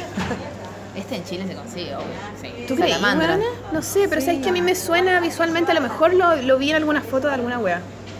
Salamandra, claro, si es grande. A lo mejor Plop Galería lo puede tener. divinos Sería bueno, weón. No, bacán chiquilla. Muchas gracias por conversar con la polola. Bueno. Falta que Concha tu madre, perdóname, me eché tu libro. no importa, Punk, tiene mucha guita. Trío- Deli falta que ponga Música. No, pero espérate, digamos a la Juana a ver si quieres publicar una weá. Vamos, vamos, vamos a buscarla, vamos a verla. Dale. Hola Juana, Hola. la polola viene hacia ti. ¿Qué hago? ¿Qué digo? Recomiéndate un libro de punk. Novedades, a ver. Estamos terminando, así que queremos terminar contigo, Juana. ¿Qué hago? ¿Qué recomiendo? No sé, pues Juana, tú eres la que sabe. Bueno, y viste que nos regale un póster para nosotros. ¿Cómo te llamas? ¿Cómo ¿Cómo te estás en la radio? Mariela. Mariela, No, no, sí, no. Mariela, punk. Encima me regalan Va a los recom- regalos. es la otra punk, Mariela. Hablando de las cosas gratis. ¿Por qué? ¿Quién quiere que le pase decir wea que Nos gratis? regalaron algo. No, es Va a recomendar esta. Ay, qué lindo. ¿Y quién se lo regaló? El Kitchen. Oye, qué bonito. Pinche huevón. Tenés que verlo con esto. El huevón. El huevón nos regaló la huevada. Ah, qué la zorra. Espérate. ¿Pero qué es este programa de radio que parás para mirar y, y mientras la gente oye? Es un programa libre. No tiene imagen. ¿Y esto lo hace él? Oye, qué la zorra, de verdad funciona. Es un- estoy viendo un póster de Dennis Kitchen, un invitado de Viñeta Suelta, y que viene con lentes de 3D, weón, y se ve de verdad mortal, weón. Qué increíble, weón. Yo nunca, nunca realmente pensaba que funcionaba. ¿Nunca habías visto 3D? No, bueno, nunca he visto una película en 3D. ¿Nunca? Nunca. Pero hace mucho que no Hace vas al mucho cine. que no voy al cine Se nota que tenés ver un bebé. Pero mira, bueno, funciona. Eh, no. Sí. Ya, perdón, dale, dale, Julia. Recomendá. ¿Cómo Julia? ¿Cómo Va. Julia? Qué falta de respeto. Es que estaba con Julia Batata, perdona. Va a perdona. recomendar, voy a recomendar Rosalie Bloom, ¿Ya? es una novela de Camille Jordi. Oye, ¿es la media, weá? Sí, es muy linda, editada por La Cúpula, que es sobre... ¿Cómo te explico? Explica, explica. Es sobre unos personajes muy particulares. Es un personaje que vive con la madre, que como de una, que está como en una cosa de una soledad, de un estado de soledad.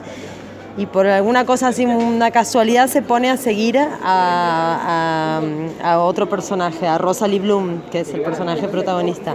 Empieza a seguirla y ella se da cuenta de que alguien la está siguiendo. Qué miedo.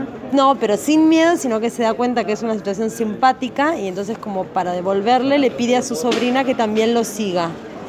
Entonces empieza a ser como un círculo de gente que lo que le va pasando a cada uno en su soledad y en su vida, que está como un poco trabada, como son personajes que están como un poco estancados en la vida y empiezan a entretenerse, a entrar en este círculo de De seguirse mirar al otro en su de entrampamiento. ir viendo qué es lo que, por qué el otro es, y qué sé yo, y bueno, y se va desarrollando como toda la novela, que bueno, es el- lo que la personalidad de cada personaje, qué sé yo, bueno, hasta el final donde no voy a spoilearlo. Pero es una novela muy linda. Creo que la autora es- le tardó como siete años dibujarla. Pero es hermosa. Sí, es muy, muy recomendable. Sí, es una ficción muy linda. Y qué loca la premisa de la historia, que, que, Sí. divertido, como muy original. Sí, él es peluquero. Y bueno, y Rosalie Bloom, que es el personaje protagónico, que es al que ella sí, a, que, a la que él sigue, tiene como un pasado oculto. Hola, pasado. Ah, ¿Qué tiene que ver con el final? Buena, Marco. Claro. Tóxico, ¿Cómo estás tú? ¿Qué onda? Oye, que la raja, ya mortal, le voy a sacar fotos. Esto se encuentra en Punk. Esto se encuentra Bueno, en en Punk porque si y cúpula, en también lo muchos tener allá. lugares porque es de la cúpula, sí. Ya, precioso. Mortal, gracias. No, de Gracias, nada. Julia, lo máximo. Despídete la. Julia, no, la Juana. Juana, Juana. Gracias. Chau, la polola. Chao, chao, Punk. Chao, Juana. Ya, música. Eh, música. Música maestro, Delius. Bueno, recomiendo un tema de Joe Palangana, de un disco que se llama En vivo en Casa Frida, y el tema se llama Flores Nuevas. Flores nuevas. Muy bien, entonces nos vamos con música. Se ha terminado el programa. Un aplauso, concha tu madre. Un aplauso, por favor. Fuerte, fuerte, aplauso, aplauso.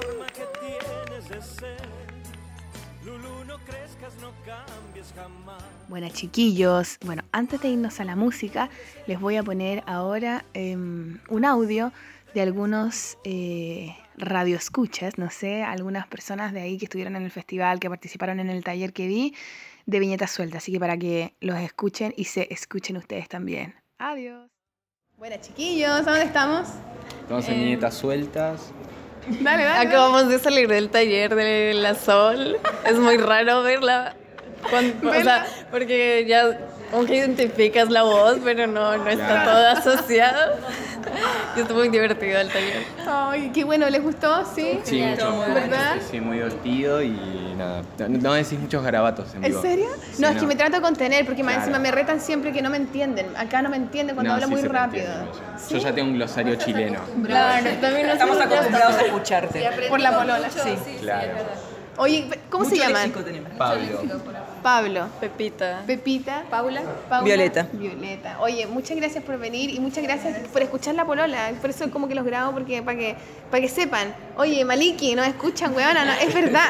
Sagrado, todas las semanas. Cruza los Andes. Cruza los Andes. Claro. Qué bueno. Oye, ¿y es primera vez que vienen a Viñetas Sueltas o vienen siempre? No, solo, solo venir. El año pasado vine, estuvo Power Paola y Sí, así. es muy bueno el festival, ¿cierto? ¿Les Sí, gusta? sí. Es que el dibujante este, y nada, yo nosotros no tengo nada que ver, pero nos copamos porque, Él Claro, que tiene gente que no dibuja igual lo escucha y le gusta mucho porque es como Porque muy va igual entretenido. más allá claro. de. Sí. Sí. Sí, a veces el dibujo pasa como un poco a segundo plano, más que nada es como esta cosa más de hacer cosas y de creo que es actividad creativa, ¿no? Exactamente. O sea, bueno, esa es la idea también. motivante, sí. Qué bacán. En ese sentido lo escuchamos. Cuando él Sí. me lo hace escuchar, lo pone para eso. Como que siempre tiene alguna. para cualquier actividad creativa.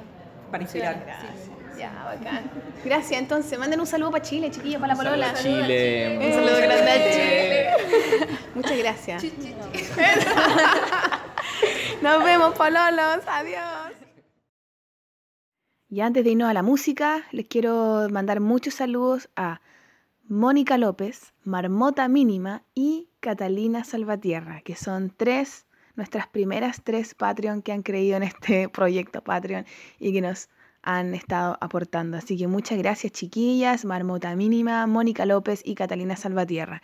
Y con Catalina Salvatierra un especial muchas, muchas gracias también. Además, porque la loca nos está dejando el vlog, pero pituquísimo, y nos ha estado arreglando las fotos y poniendo las cosas como para que se vean mejor. Así que, pucha Catari Seca, muchas gracias por estar colaborando con nosotras y por ayudarnos a mostrar un poco el contenido que hablamos en la radio de una mejor manera. Así que chiquillos, métanse al blog porque está muy lindo, pueden ver las fotos, pueden ver, eh, en algunos casos pueden ver videos, pueden ver libros, de, o sea, las fotos de los libros que recomendamos, etc. Y todo eso es gracias a Catalina Salvatierra. Así que ahora sí, chiquillos, nos vamos con la música. Que la disfruten. Adiós. que está durmiendo.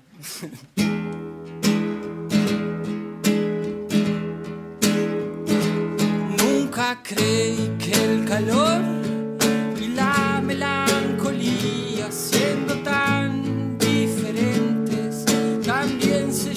Linda noche, lindo día, linda agonía, y no sabía que en tu puerta flores nuevas colgarían. Se acababa la noche y ya estaba llegando el día. Y el aroma de tu ausencia me descomponía. Y no sabía Vaya ironía, cuanto más yo te mataba, vos menos te morías. Au, au, au. Vos menos te morías. Au, au, au. Si se largará a llover, qué lindo que sería. Pensé que iba a poder dormirme todavía. De repente el cielo llueve. Qué porquería, sigo sin dormir y duele no poder cerrar tu herida. Se acababa la noche y ya estaba llegando el día y el aroma de tu ausencia me descomponía y no sabía si reír o si llorar. Vaya ironía, cuanto más yo te mataba, vos menos te morías. Au, au, au. Au, au, au. Te morías. Au, au, au. Y se acababa la noche y ya estaba llegando el día. Cuanto más yo te mataba. Se acababa la noche y ya estaba llegando el día y el aroma de tu ausencia. Se acababa la noche y ya estaba llegando el día y cuanto más yo te mataba, vos menos te morías. Se acababa la noche y ya estaba llegando el día y no sabía nuevas colgarías.